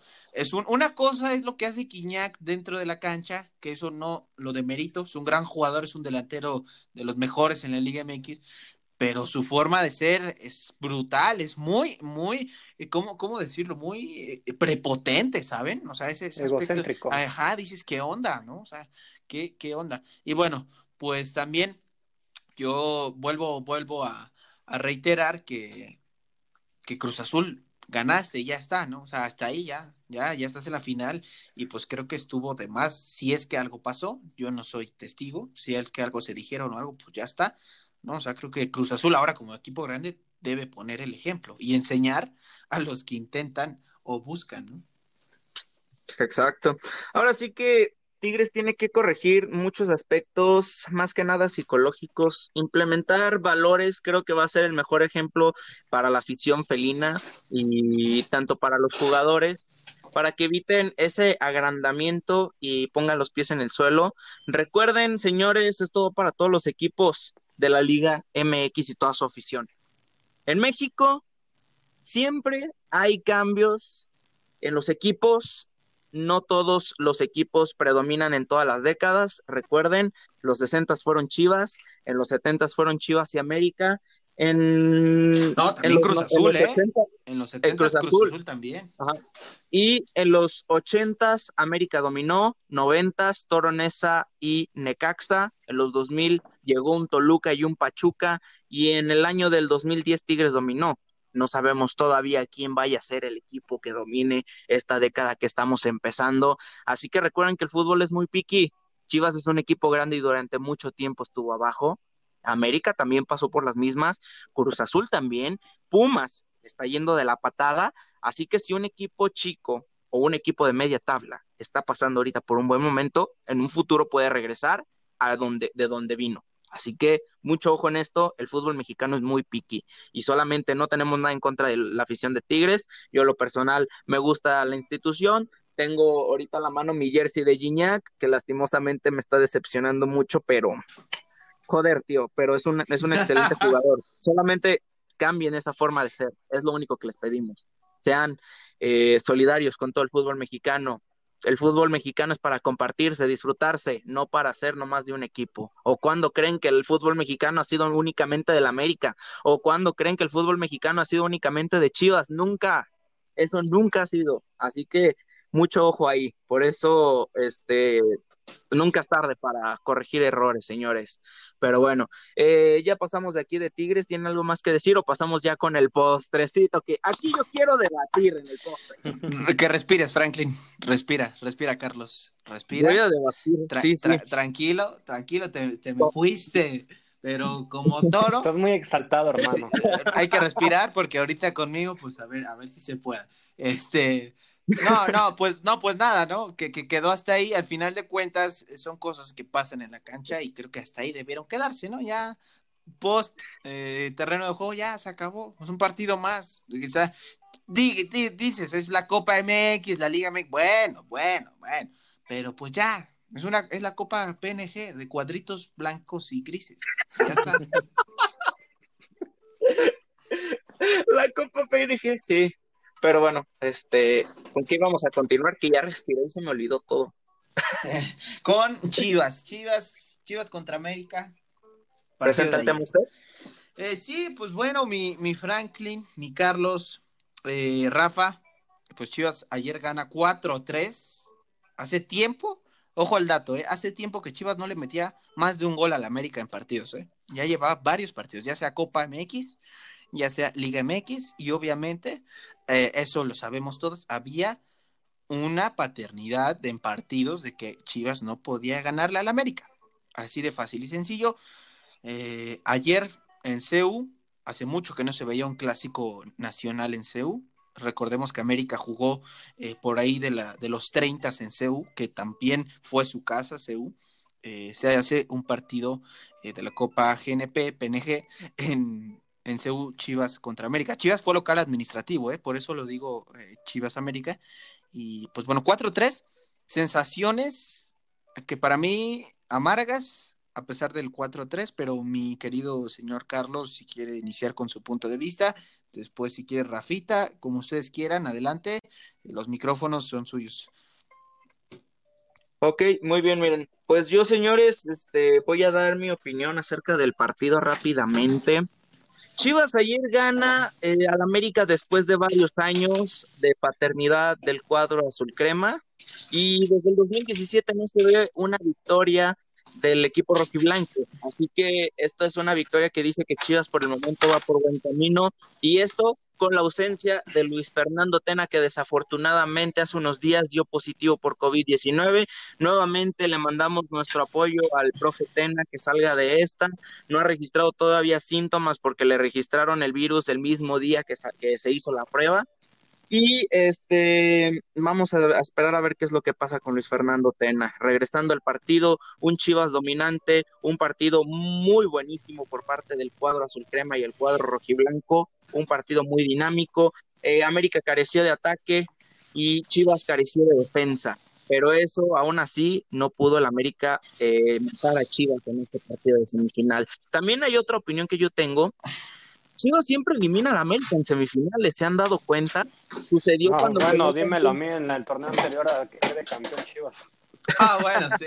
pero eso fue en cuartos de final, eso fue en cuartos de final. Ah, vale, vale, vale. Cuartos de final, pero en semifinal Chivas eliminó al América en 2006, lo eliminó de la Copa MX, así que Chivas trae esa rachita de que de ganarle al América en semifinales.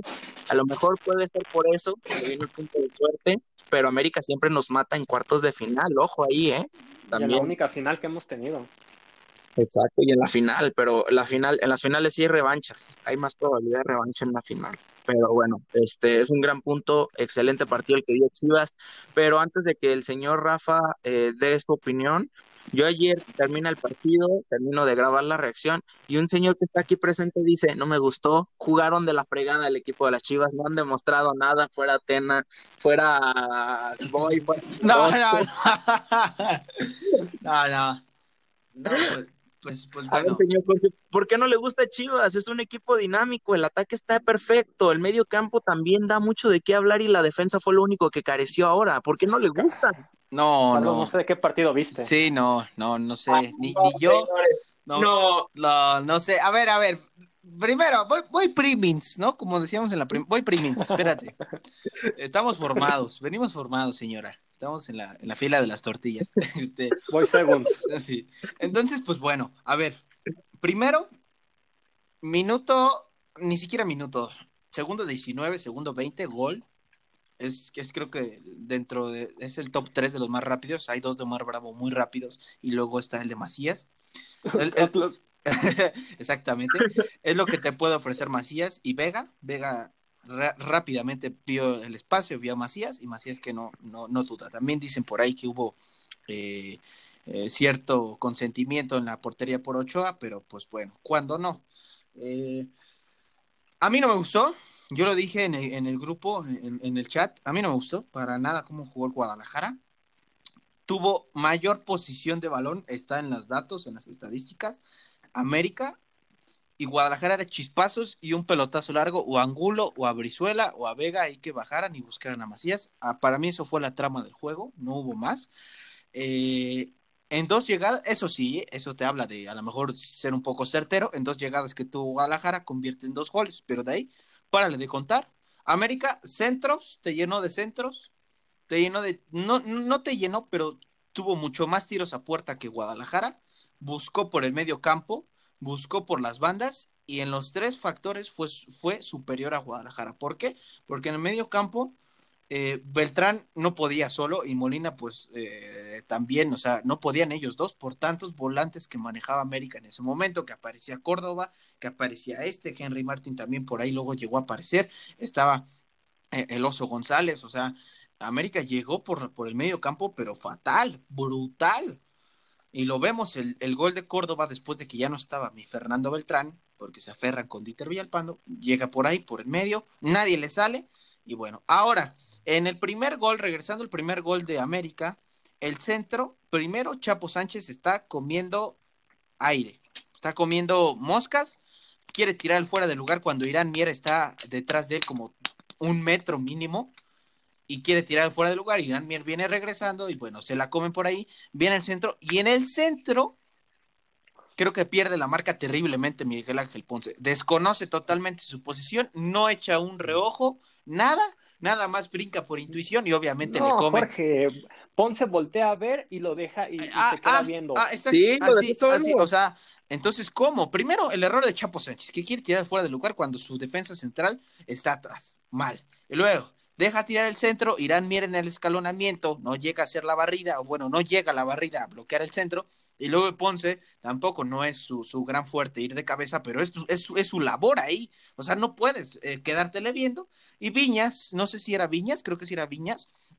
Eh, sí, Federico Viñas. Que, que, conocemos las condiciones de este muchacho, pues mete un testarazo cruzado a pata cambiada, agarra a Toño Rodríguez. Para mí nada que hacer, dicen que también se lo comió. Para mí nada que hacer a Toño Rodríguez. Y entonces, Exacto. yo no, yo no sé, o sea, yo realmente, mi Carlos, yo no encuentro algún dominio de Guadalajara la defensa fatal, el medio campo fatal y lo que puedo rescatar es Angulo, Vega y Macías y para de contar. Brizuela ni siquiera porque hizo gol ayer, mmm, tampoco me gustó cómo jugó y lo que yo te puedo rescatar es que el medio campo, eh, si no fuera por Vega, estuviera perdido. El Guadalajara no me está gustando desde la primera fecha contra Atlas. Es porque es Atlas, ¿no? Porque lo traemos igual en los brazos y, y con la mamila, pero contra, contra Tigres nos exhibió feo, nos exhibió en el aspecto de que no fue una goliza, pero con dos, tres pases que ellos hilaban. Tigres juega en líneas, muy bien ordenadas sus líneas, y no aprovechó a Macías, digo, a Brizuela ni a, ni a, ni a Angulo que, que corren como la fregada, no los aproveches. Desde ahí ya venía dando malos síntomas el Guadalajara. No me gustó, Atlas le ganamos, a Mazatlán le ganamos porque es Mazatlán, y, y obviamente cuando te, cuando te encuentras América, pues obviamente no es de, ni Mazatlán ni Atlas te mete tres goles, ¿eh? O sea, tampoco fue de que fue un dominante porque te metió tres goles. Dominante hubiera sido como Cruz Azul, que nada más le permitió hacer un gol, porque Cruz Azul es un equipo ya más hecho que aún que Guadalajara. Entonces, a mí no me gustó para nada. Molina no me gustó, Fernando Beltrán eh, estaba haciendo lo que podía, tenía a mucha gente en, en dos metros de, espacio. Eh, Brizuela tomando malas decisiones, no importa. Cuando le hace esto, Brizuela corre y corre y corre. Y cuando la tiene que pasar, no la pasa. Y cuando tiene que driblar, dribla. Y cuando no tiene que driblar, dribla. Cuando no tiene que hacer, cuando no tiene que hacer fintas, hace fintas. Ya Brizuela siento que tiene que banquearse o no sé. Eh, y perdón, ya, ya me alergué, yo estoy haciendo aquí mi podcast, pero eh, Vega, Vega y Macías, lo rescatable y Angulo. Y hasta ahí, hasta ahí. Eh, Tiba lo sentí nervioso, Ponce ni qué decir, para nada, o sea, Ponce pues para otro día también, Chapito igual pierde la marca, eh, en fin, o sea, línea por línea. Y creo en el gol, ahora sí en el gol de Córdoba, creo, no sé, Carlos, como lo dice tú, Rafa, hay un cierto también consentimiento de Toño a la hora de atajar el balón, que vemos que lo toca, pero sí, no sí, puede hacer más. Ahora, ¿qué hubiera pasado si hubiera estado Fernando Beltrán ahí va y corta Córdoba, pero no, metes a Dieter Villalpando, que otra vez, que se aferran con Dieter Villalpando, y se aferran y se aferran, que no aportó absolutamente ni un carajo en el segundo tiempo. Para tener a Guadalajara, no me está gustando cómo juega, está jugando a chispazos y a correr con, con Angulo y Vegas todo en el medio campo y Macías mételas, así está jugando, no hay un sistema muy marcado. e, el, golazo de Vega es, es, algo, es, no fue de ese partido. El golazo fue, e, ese gol no fue de, de Copa PNG, fue Copa, Copa de la Champions League, Copa de Europa League, esas cosas, eso fue, ese fue, ese fue un golazo. Pero no me gustó. Y a ver, ya para finalizar, ahora sí, finalizar por cuarta vez. Eh, Cruz Azul no es América. Cruz Azul es un equipo ya hecho, que tiene un sistema muy marcado y que no, no te va a permitir lo que permitió América, ¿eh? Entonces, aguas.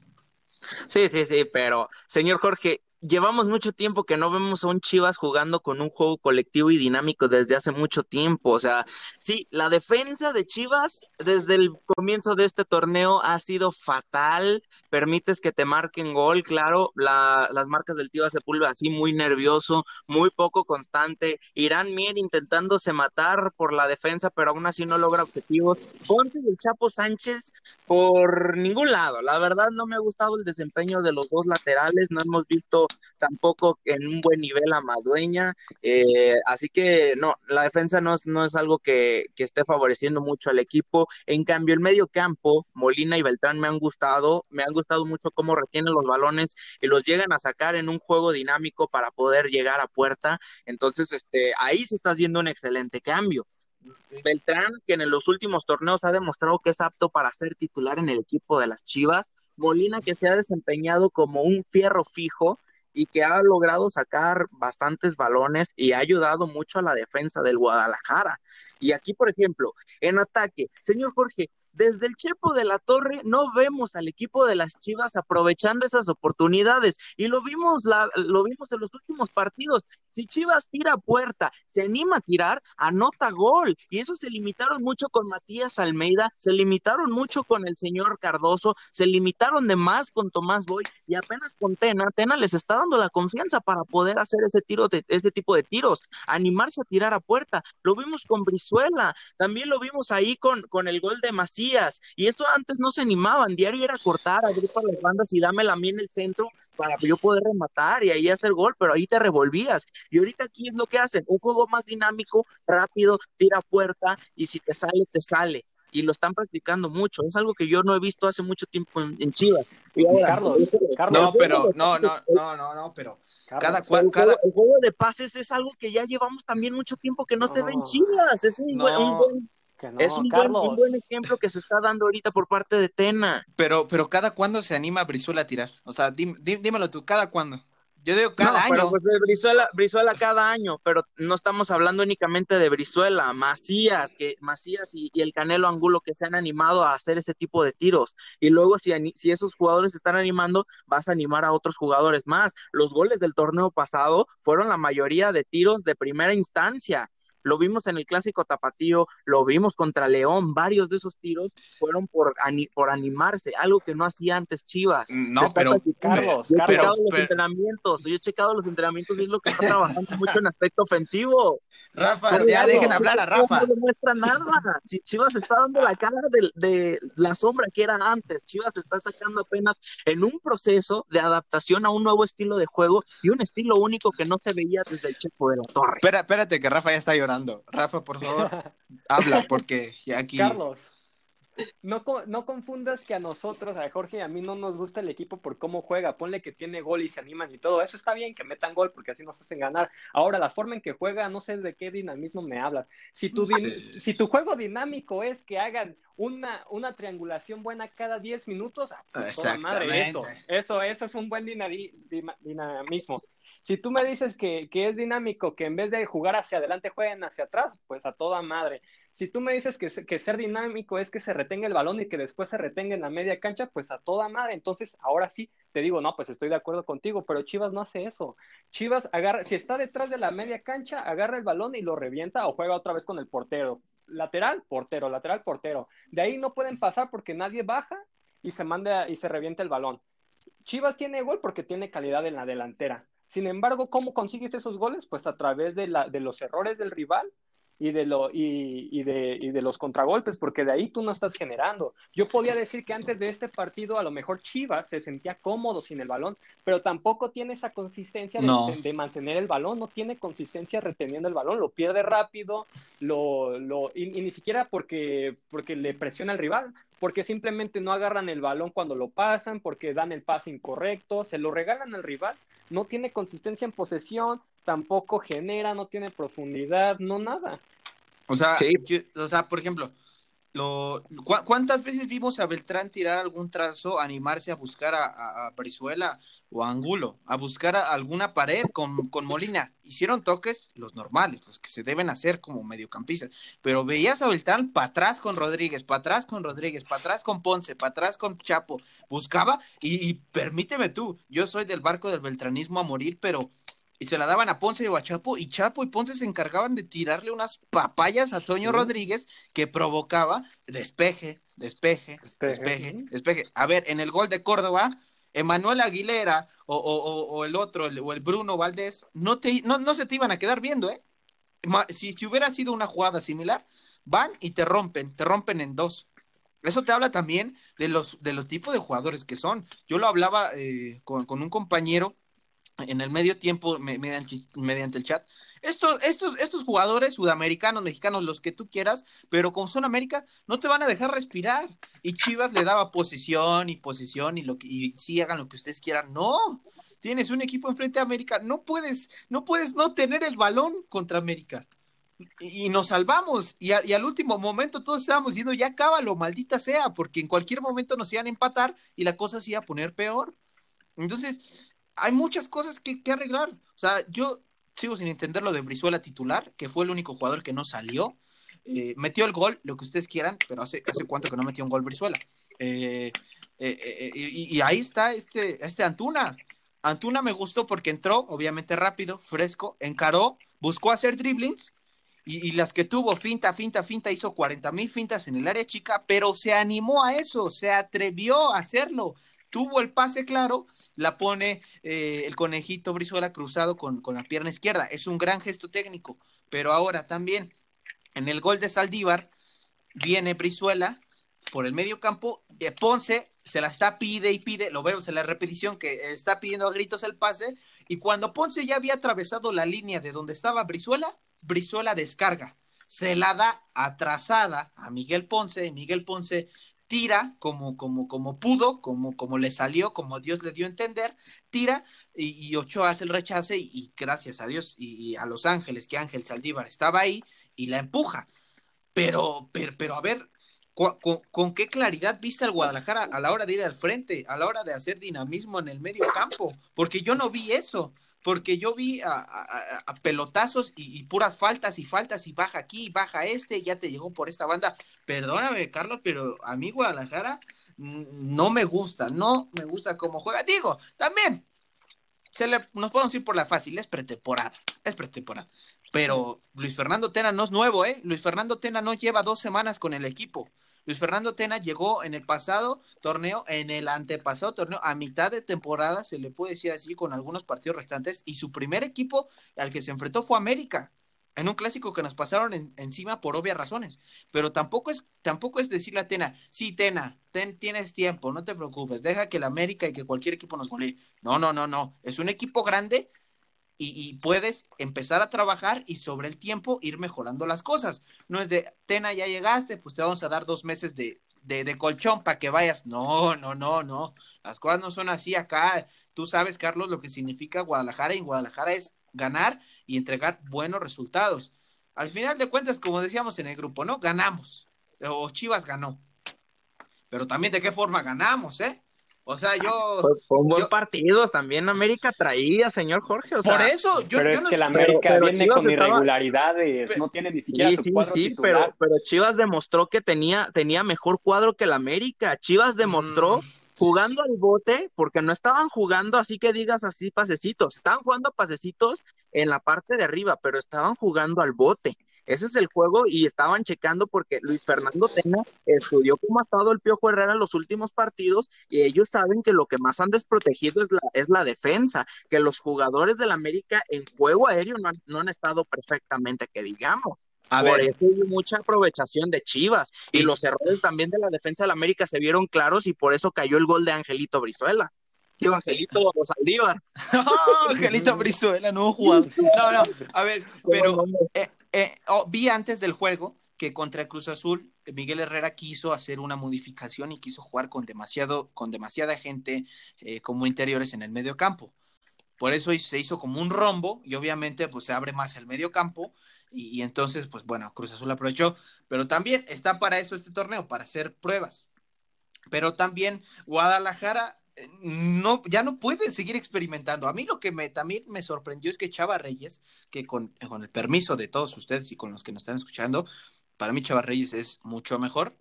Lo puedo decir con las manos, con los ojos vendados que, Luis Fernando Tena como director técnico. Vemos lo que hizo con Santos, un, equipazo que jugaba bien.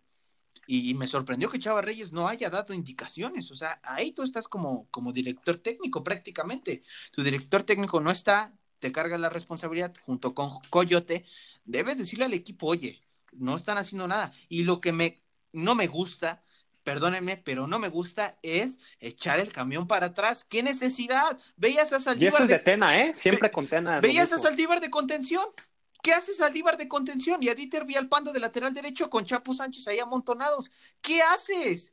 ¿Qué haces? ¿Por qué no atacas haciendo jugadas enfrente? ¿Por qué no atacas poniendo en peligro a Ochoa? ¿Por qué no haces eso? Allá pierde el balón. que agarran el balón, pero no, se lo dan. La iniciativa total al rival. Lo dijo Martinoli, si Guadalajara es inteligente, se acabó el partido ahí.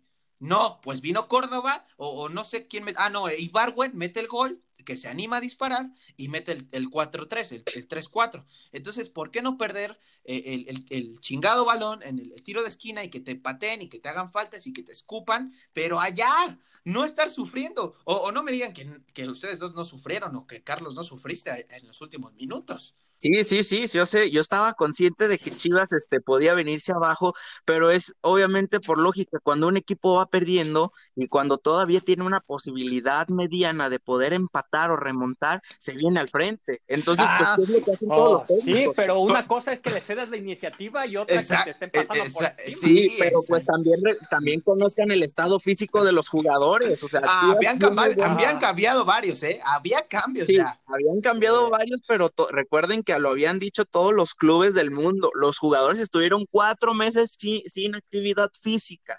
Y para también te recuerdo que Chivas empezó a entrenar desde antes para llegar al máximo nivel. Y tampoco este fue su primer partido, ¿eh? Ya llevamos tres partidos previos anteriores.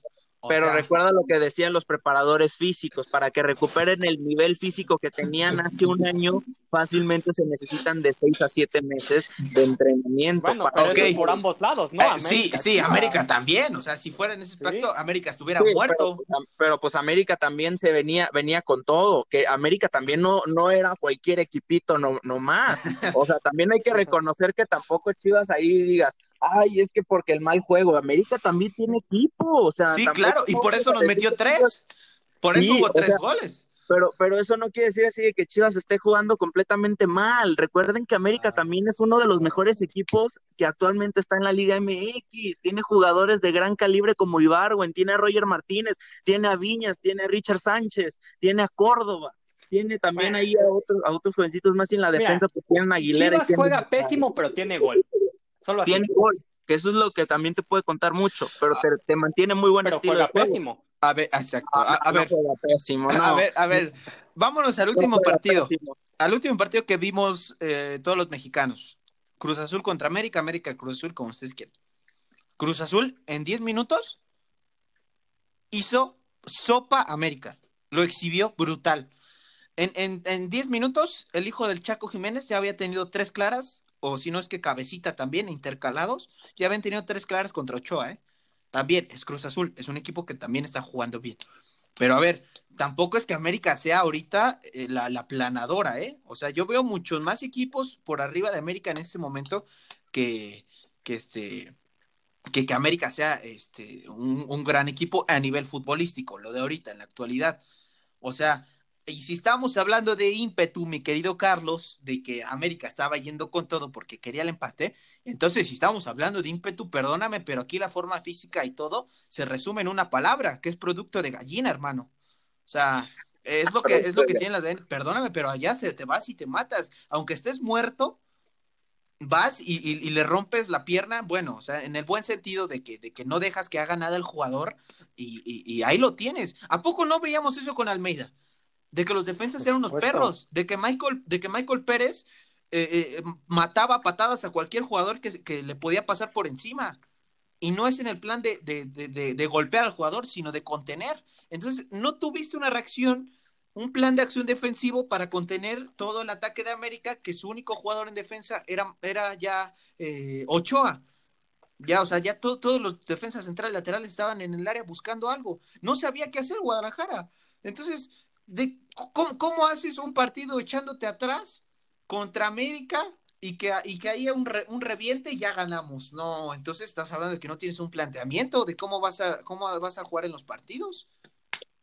Va a ser muy diferente, se está adaptando. Chivas va por un no, buen camino. No, es que ya no, ya no podemos hablar de adaptación. ya no podemos hablar de adaptación. Van a venir a ¿cómo puedes decir adaptación? Mira, no.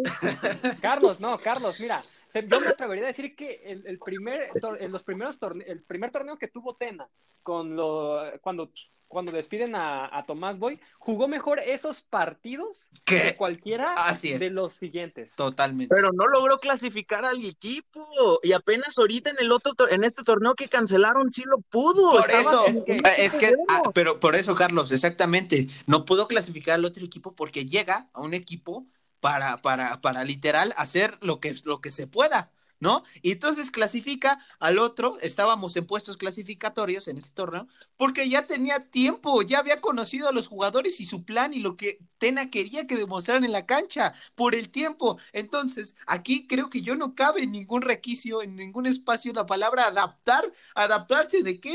Si lleva más de seis meses si no mal recuerdo, sí, ¿no? Más de seis meses teniendo a las chivas. Pero o no, acabamos de pasar, es una readaptación para todos. No, no, no, no, no, no, Es que recuerde, o sea, de seis meses sin poder estar haciendo nada, sin poder entrenar, ¿tú crees que vas a llegar del mismo nivel? No, no. no. sí lo hizo. No, a ver, a ver, pero, pero tampoco es que los jugadores estuvieran haciéndose patos, ¿eh? O sea, no, me imagino que, patos, pero tampoco no es lo mismo entrenar en casa que entrenar en la cancha, señor. estoy totalmente de acuerdo. Con eso no tengo ninguna adjeción. Pero a ver, son jugadores. política se te queda en la cabeza. Sí, son, son, son, jugadores profesionales, ¿eh? A eso se dedican, eso es su chamba. Tampoco es que sean nosotros tres, tres hombres, tres vatos que, que hablemos de podcast, que hacemos podcast jugando en un partido profesional, Carlos. No, a eso se dedican y por eso le pagan millonadas a algunos y, miles de pesos a otros. O sea, tampoco es que, ah, ya pasó una pandemia, ya no sé jugar fútbol. No, no. Mira, el pues Bayern no. pero pues es que hay muchos factores ahí también. O sea, ah. tú más que nada que llegaste a jugar en semiprofesional, sabes que estar de vacaciones puede afectar de poquito. y ahora imagínate, no poder salir a un bosque, no poder salir a una cancha a trotar y estar ejercicio en casa complica mucho las cosas. Bueno, también la casa de los jugadores de Chivas, algunos son medios bosques, ¿eh? O sea, algunos sí tienen como que, o sea, yo creo que yo creo que yo podría tener unos tres, cuatro departamentos en esos terrenos, ¿eh? Dependiendo, hay, hay unos que rentan casitas, hay unos que, les rentan casitas ah. Ven en dos por dos. Dos por dos. es que sí está, sí está muy, muy, muy cabrón esto. A ver, yo, yo la neta, yo, yo, o sea, mi opinión, a mí sí me gusta, sí me agrada cómo va el equipo. Este, yo, yo recalco todavía lo de que sí, es que es, es que está cabrón, o sea. bueno, Carlos, es que, a ver, vamos a separar las cosas. Una cosa es lo cuantitativo que te da los resultados para que metas gol y otra cosa es lo cualitativo. ¿Qué estás haciendo con, eso, con esos numeritos? Y las cosas que se hacen con esos números no son, no son buenas. La forma en que ganan no es buena porque simplemente no hay idea futbolística. Yo veo el primer torneo del, del, Flaco Tena. Juegan de una forma, después viene el, el torneo en el que estábamos clasificados, juegan de otra forma y ahora viene este, este, esta pretemporada y ya se ve completamente distinto el equipo. Entonces, ¿qué quiere hacer Tena? Reestructurar una nueva forma de juego. ¿Qué, qué, qué quiere hacer Tena? No sé. porque no tiene forma. Lo está haciendo, una nueva, una nueva reestructuración. pero, pero, pero, nueva? pero reestructuración de dónde? Es que mire, la, la, neta se ve un estilo de juego muy diferente. Está cambiando cada partido la forma. Uno los juega bote, otro los juega posesión y quieren que los jugadores estén aptos para ese estilo de juego. Pero, pero, pero entonces, si quiere que estén aptos y estos partidos son de prueba, ¿por qué Guadalajara ayer no tuvo posición del balón? ¿Por qué estaba jugando al bote? permíteme, pero. Por los errores defensivos que se veían en América. También son muy listos el cuerpo técnico de Tena. Estudiaron al Piojo Herrera, que ahorita ya está a, más que nada de salir del equipo del América. No, no, eh, no, eso sí, yo no creo que Piojo Herrera vaya a salir de América. No sé, o sea, yo, yo no lo veo. Pero, Carlos, yo hago énfasis que no hay margen de error ella. O sea, en el Guardianes 2020, que perdimos contra el Monarcas Morado, que el Puebla te andaba sacando 3 a 0. Adiós, ¿eh? Adiós, adiós. Con todas las palabras del mundo, este plantel está para competir en un buen nivel. Así. Y, demostrar. Porque bueno, es como decir, este, no manches, pues, no sé, un, un ejemplo para, para poner. Eh, no sé, me vendieron cinco kilos de tortillas a un peso, pero las tortillas venían podridas. Eso, eso es a lo que me estoy refiriendo. O sea, ganamos o Guadalajara mete cuatro goles ayer, pero se acaba el partido con el Rosario en la mano, sudando, América nada de anotarte un gol y con un equipo que poco y nada hizo en el partido. Por eso yo te estoy diciendo, en la triangulación de Macías y de Vega no, es, un, no es un gol del partido de ayer, es un gol digno de otra categoría. Eh, el gol de Macías también a los 19 segundos, gran gol.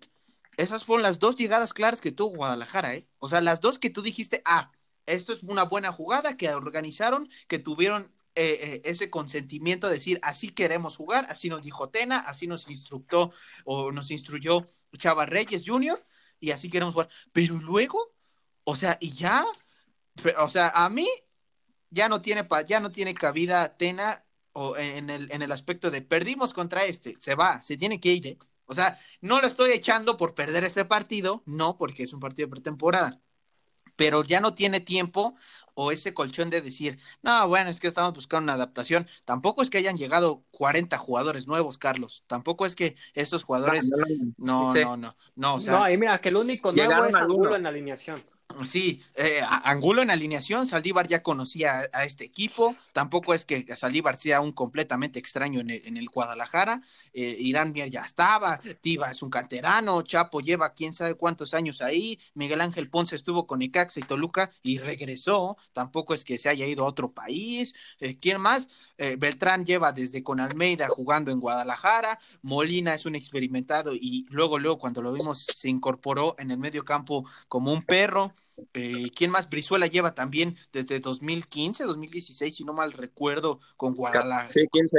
Con, con Guadalajara, eh, y, ya, y Angulo, y, y está, es nuevo en la alineación, pero nuevo de llegar no lo es. Nuevo. Ajá, o sea, pero de, de, de llegar de, de, de, compra tampoco lo es. Ya tiene algunos también mesecitos. Creo que la adaptación ya no cabe, Carlos. Ya no cabe la adaptación. Es momento de demostrar buen fútbol. Y, la, y el examen va a ser contra Cruz Azul. ¿eh? El examen realmente va a ah. ser contra Cruz Azul, que no es América. Y ojo, puede complicarse mucho las cosas. Sí, sí, se va a complicar claramente. Ahí lo que, lo que no sé si coincida también, o sea, que eh, tiene que mejorar mucho la defensa, más que nada. La defensa es lo el equipo completo, Carlos. Pero es que, es que, es que el equipo completo, bueno, es que a lo mejor a ti sí te desagrada, pero a mí no. O que a mí sí me ha gustado, pero lo que no me gusta es la defensa por todo el mal acomodo, porque no hay un liderazgo en la defensa ni por parte de Toño Rodríguez ni por parte de Irán Mier. No, sí, sí, No, no, no, ves, no, no ves, o sea, liderazgo y acomodo son otras cosas, pero yo en el gol de Córdoba veo el gesto de Toño Rodríguez, es como de, oye, no la friegues, están dispare y dispare, alguien sálgale a tapar, todos se, quedaron sentados con unas papas viendo a Córdoba disparar, perdóname. Pero se lo dijo cuando pasó todo, si, si se lo hubiera dicho a tiempo, pero es que tú ves el partido y Toño está gritando y gritando. Sí, pero es que también, o sea, ahí en cualquier momento Córdoba o podría ir por una banda o por la otra banda o hacer una maiga, una finta. Tampoco es que Toño sea un, un, un, este, un, un predicador, ¿eh? O sea, también dijo, ah, pues como va a tirar Córdoba, pues hay que decirle a mi defensa, no, pues no.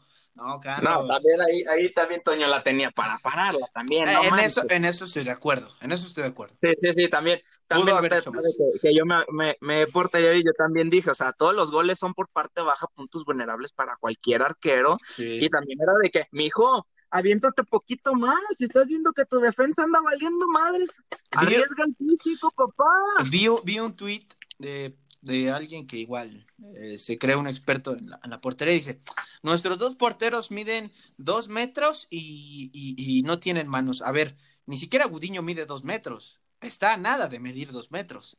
Y, Toño Rodríguez mide un 85, o sea, tampoco es que sea, sea acá Ter Stegen, que Muy alto. también, sí, o sea, Es que no, o sea, la- hay que, la hay que hablar con, con, con la conciencia, por el amor de Dios. Ay, mira, hay, hay porteros bajitos y son buenísimos. Ajá, sí, o sea, ahí está. Jorge Campos y, y el Conejo Ajá. Pérez y no, El Conejo Pérez, que son dos excelentes arqueros, el, el este, ¿cómo se llama? René Higuita, o sea, últimamente por, por cuestiones físicas ha cambiado mucho el fútbol, pero es que también en la portería lo que tiene que trabajar cualquier arquero son reflejos y balones bajos. Y ustedes saben, y yo le he platicado miles veces a Jorge que eh, en cuando analizamos antes, ahí por el 2018, de que pues este, analizábamos jugadas de porteros, le decía, es que mira, los balones por abajo son los más vulnerables hacia los porteros. ¿Por qué?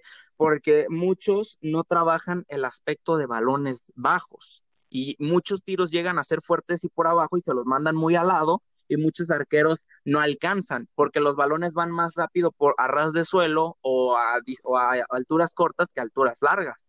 Eso yo se lo había platicado y hasta de hecho lo estaba analizando con un ex entrenador de porteros que este hace tiempo hablaba mucho con él y sí, o sea, casi muchos goles este, han sido gracias a que son balones por abajo y a los lados. Eh, Y eh, esa- Eh, no, adelante, Franklin.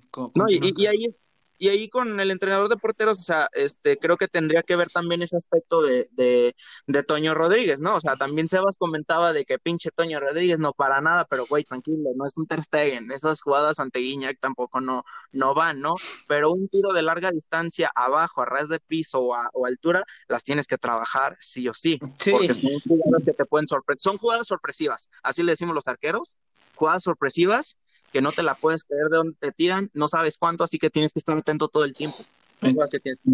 Yo, yo hablaba hace unos meses, eh, a finales de año, en diciembre, eh, con, con un familiar, Joel Camaño, que de hecho le mando un saludo, que es este entrenador de porteros de la tercera de UDG, de la tercera y segunda de UDG.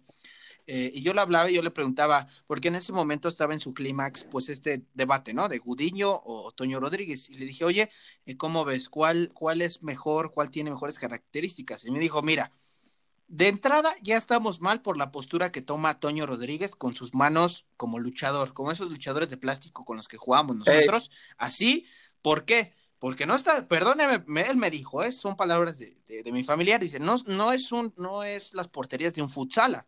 Las porterías de un futsala, pues estiras tantito la mano y la atajaste, no son muy grandes. Entonces, el hecho de tú encoger las manos así hace que tardes más en estirarlas, porque si las tienes normal, en una postura normal, un poco abiertas, simplemente jalas un, un poquito más que todavía de, de estar así con las manos como un luchador, todavía sueltas todo lo que encogiste y atajas. Eso de primera ya está mal. Digo, a Toño Rodríguez le ha servido, le ha fallado, ya cada quien tiene su- sus conclusiones, pero me dijo, desde ahí ya está mal. Y Gudiño, pues también creo que tiene un exceso de confianza de su altura que, que no le ayuda. O sea, Gudiño también creo que podría sentar a Toño Rodríguez, pero también cuando lo pones y dices, híjole, pues dame a Toño Rodríguez, ¿no? Por favor. Pues sí. Ahí, por ejemplo, este, mm, la verdad, la cuestión de arqueros, eh, hay muchos que mm, me han platicado varios entrenadores, muchos porteros profesionales que están en el máximo circuito no saben cómo acom- acomodar las rodillas, las piernas y los brazos. Y no sé si usted también ustedes coincidan con eso. Bueno, es que mm, Rafa no conozco, no te conozco jugando fútbol, a Jorge sí, que sé que es contención y defensa central pero no sé, usted, Rafa, no sé si usted ha sido arquero o ha este, jugado o, o ha llegado a entrenar como arquero, no sé, o sea, no sé Yo era si usted- delantero. ¡Uh! Media punta izquierda. ¡Oh! Killer. Entonces, es- este, ahí están muchos aspectos, o sea, la verdad para mí, en mi opinión, no considero que Raúl Gudiño sea malo, ni Toño Rodríguez. No pero tienen muchos errores como todos los porteros, cualquier persona tiene errores y creo que ahí va mucho la responsabilidad, no creo que de ellos dos, sino del entrenador de porteros. Y, porque el entrenador es el que le tiene que decir, no, pues estás haciendo esto mal. Sí, sí ¿no? Y o sea, me imagino que deben tener los videos, ¿no? Y ya seguro decirle a Toño, mira, aquí esto, esto pasó y, o sea... Sí, yo, por ejemplo, le diría a Toño Rodríguez, mira, tu posición de los pies es muy alta, y yo le pondría en comparación a Osvaldo Sánchez, le diría, mira, las manos nunca van arriba, siempre van eh, van, así, van así colocadas en la cintura para poder como acomodarte, ver, o pueden ir un poquito este, cercanas a la cintura, pon un pie adelante y un pie atrás en caso de que vengan por el lado izquierdo o por el lado derecho, acomódate bien y prepárate para una jugada sorpresiva o en caso de que tus jugadores este, les esté costando marcar, mantén este, distancia media a la portería para poder achicar jugadas. En este caso, si un jugador habilita a otro, ya te da chance de, de, de achicar. Y es algo que yo he visto que a Toño Rodríguez le da miedo achicar jugadas. Pero bueno.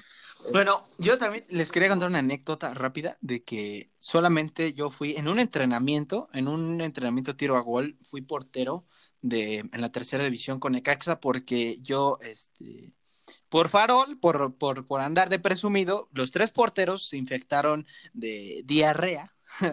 Estaban malos, no sé si fueron a comer los tres juntos, lo que sea. Y yo por fantoche, por decir, ah, yo, yo me pongo de portero en el entrenamiento de tiro gol, eh, me prestaron unos guantes.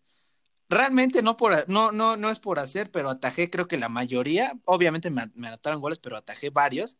Pero después de ver y terminar con las manos temblorinas, con los, los dos costados de mi cuerpo hechos sopa, o sea que obviamente los costalazos terrible a la orden del día. Dije, ¿sabes qué? Yo respeto mucho la, la, posición del portero, pero nunca en mi vida, porque está cañón, ¿eh? O sea, está cabrón. Tirarse y aventarse. Ay, güey. Sí digo, no, pues pues ya, dicen que el portero debe ser el más fuerte. Sí, ya, ya dije, no, el, para el otro tiro a gol, pues ya me desaparezco un rollo así, porque estuvo, estuvo cañón. Pero bueno, pues ya. Ya quedó ahí, quedamos, ¿verdad, Carlos? Que Guadalajara le hace falta muchas cosas, ¿eh? Le hacen falta muchas cosas, pero no carece este de lo futbolístico ahorita. ¿Cómo, dice la frase del que se quiere postular? la, verdad, Chivas sí tiene muchas cosas que corregir, pero no es un mal equipo. La verdad, yo confío mucho en, en Tena. Tena, tienes mi apoyo para superar el COVID, tienes mi apoyo para hacer campeón al Guadalajara, que ah, hace falta, maldita sea. Le hacen falta títulos a esta institución. Y bueno, señores, se nos alargó ya dos horas el podcast queríamos, quería yo también meter un poquito lo de este Miguel Herrera, pero ¿qué tal si lo metemos el siguiente programa? No sé si les gustaría. Sí, sí, sí. Porque también, también, también me gustaría ver qué opina este, este, ustedes acerca del, del América. Hablamos ya mucho de Chivas y se pusieron la playera, los escuché, ¿eh? no, no, no, no, no, dijimos las cosas, dijimos las cosas que, vimos. No, sí, sí. Pero yo me refiero al aspecto de que defendían a Chivas, defendían a Chivas a morir así de que no. No, no, no, no, no, no, no, tampoco, tampoco. Más, les vale, más les vale, más les vale, señores. Y si no, chequen los videos ahí de sus historias para que vean si no traen las playeras de Chivas. no, pues sí, pero. Ay, ay, ay, ay. No se crean, no se crean, es puro cotorreo. Miren, eh, el domingo, ¿eh? El domingo es la final y los quiero ver en el, en el otro podcast, ¿eh? Los quiero escuchar en el otro podcast. Vamos a ver, vamos a ver. Uy, va a estar bueno el siguiente podcast. Ojalá gane Tena. Vamos, Tena. Vamos, Chava Reyes. Vamos, rebaño. Vamos, afición. Es que, Carlos, una cosa es que los apoyemos y todo, y otra cosa es decir que están mal. O sea, obviamente no le vas a, no le vas a, solapar sus tonterías por, porque, porque queremos al rebaño, ¿no? O sea, no, no No, no. Pues no. aquí, aquí, aquí vamos con, con todo. Esperamos a ver que sea un buen partido. A ver, pues su pronóstico de una vez, ¿no? Porque no vamos a grabar podcast el domingo, pues su pronóstico una vez. Sí, señor Rafa, empiece. Usted que no tiene canal. Bueno, sí tiene, pero no, no sube lo mismo que Jorge y su servidor. Yo ni subo videos. Este, yo diría que se definen penales. Uy, muy buen pronóstico. Yo también yo creo que se va a definir en, penales o va a haber diferencia mínima. Va a jugar a posición Chivas y Cruz Azul va a estar muy ofensivo. Eh, yo creo que Guadalajara lo gana por, por una mínima diferencia, ya sea de 1-0, 2-1. Eh, va a ser un partido difícil. Y pues nada, pero va a ser muy, difícil, obviamente, pues diciendo que Guadalajara lo gana. Muy bien. Bueno, señores, espero que se hayan chutado estas dos horas de podcast. Nos alargamos ahora de lo convencional, pero bueno, si llegaron a escuchar las dos horas del primer podcast, del primer capítulo, no hay problema. Estuvo muy bueno, muy buen debate. Este, ánimo fuerte con esta pandemia que ahorita ya registraron dos días consecutivos con baja de contagios, así que eh, pues vamos a seguir. Eh, que y, por cierto, ya hubo una adquisición de un fármaco que viene de Rusia para combatir eh, la enfermedad, que, que está de hecho para, para eso. Nada más quería agregar, ¿eh? para que empiece a ver la luz, empiece a ver la luz de esperanza. Sí, es el que están utilizando en Estados Unidos. Es correcto. Ajá, ese ya lo tienen, pero de que ya hay un fármaco, no quiere decir, señores, de que, pues ya existe un fármaco, vámonos de fiesta. Güey, pedo en mi casa. No, no, no, no, no, no, no, no, no, no, no, no, no. No, no, no, o sea, no. Wait one moment, please. It's so, so, so bad outside. Está muy mal afuera. No vayan afuera, a menos de que sea algo esencial pueden salir a hacer ejercicio en áreas verdes, pero recuerden las recomendaciones que traigan el cubrebocas todo el tiempo, no toquen absolutamente nada y aléjense de la gente. La gente ahorita es mala, no se acerquen. Ni se acerquen a mí si me ven en un centro comercial, oye Frank, me quiero una foto. No, güey, pues si quieres de Ah, pero bueno, igual así con el señor Jorge, ¿eh? así que sí, por favor. Eh, recomendaciones, señor Rafa, me gustaría saber una recomendación usted recomendaciones, pues que ya cada día, que la gente tenga en mente que cada día es un día eh, menos para, la, para que todo esto termine, que en momentos de estrés y todo eso, porque últimamente yo conozco a mucha gente que ya se está estresando y demás y que está empezando a salir por el mismo estrés que se genera, aguántense. Eh, siempre existe la, la posibilidad de que se pueda enfermar Simplemente eh, agarremos el ejemplo del flaco Tena que estaba agarrándose, estaba cuidándose, dijo que no estaba saliendo ni nada y bueno, pues se enferma. Nadie, nadie está, exento, exento a, que se pueda enfermar. Entonces, si la, la, gente no entiende eso, pues entonces pueden no solamente afectarse a uno mismo, sino a toda su familia y que tengan la paciencia, pero la certeza de que esto pronto va a terminar. Muy bien, muy bien. Pues ánimo, señores.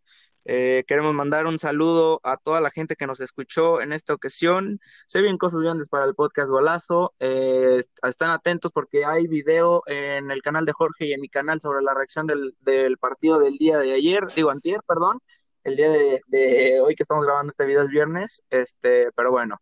Eh, las redes sociales de todos los integrantes del equipo de Golazo, de Rafa, Jorge y su servidor, se encuentran aquí abajito también para que la chequen. La entrevista con el ruso Samugisli eh, aparece también al finalizar este podcast. Y bueno, les mandamos nuestros mejores deseos, mucho ánimo, consuman mucho fútbol, pero eviten salir a lugares ah, como bares, restaurantes y eso a verlos porque pues la verdad no es muy responsable. Así que ánimo. Nos vemos en el siguiente capítulo de Golazo.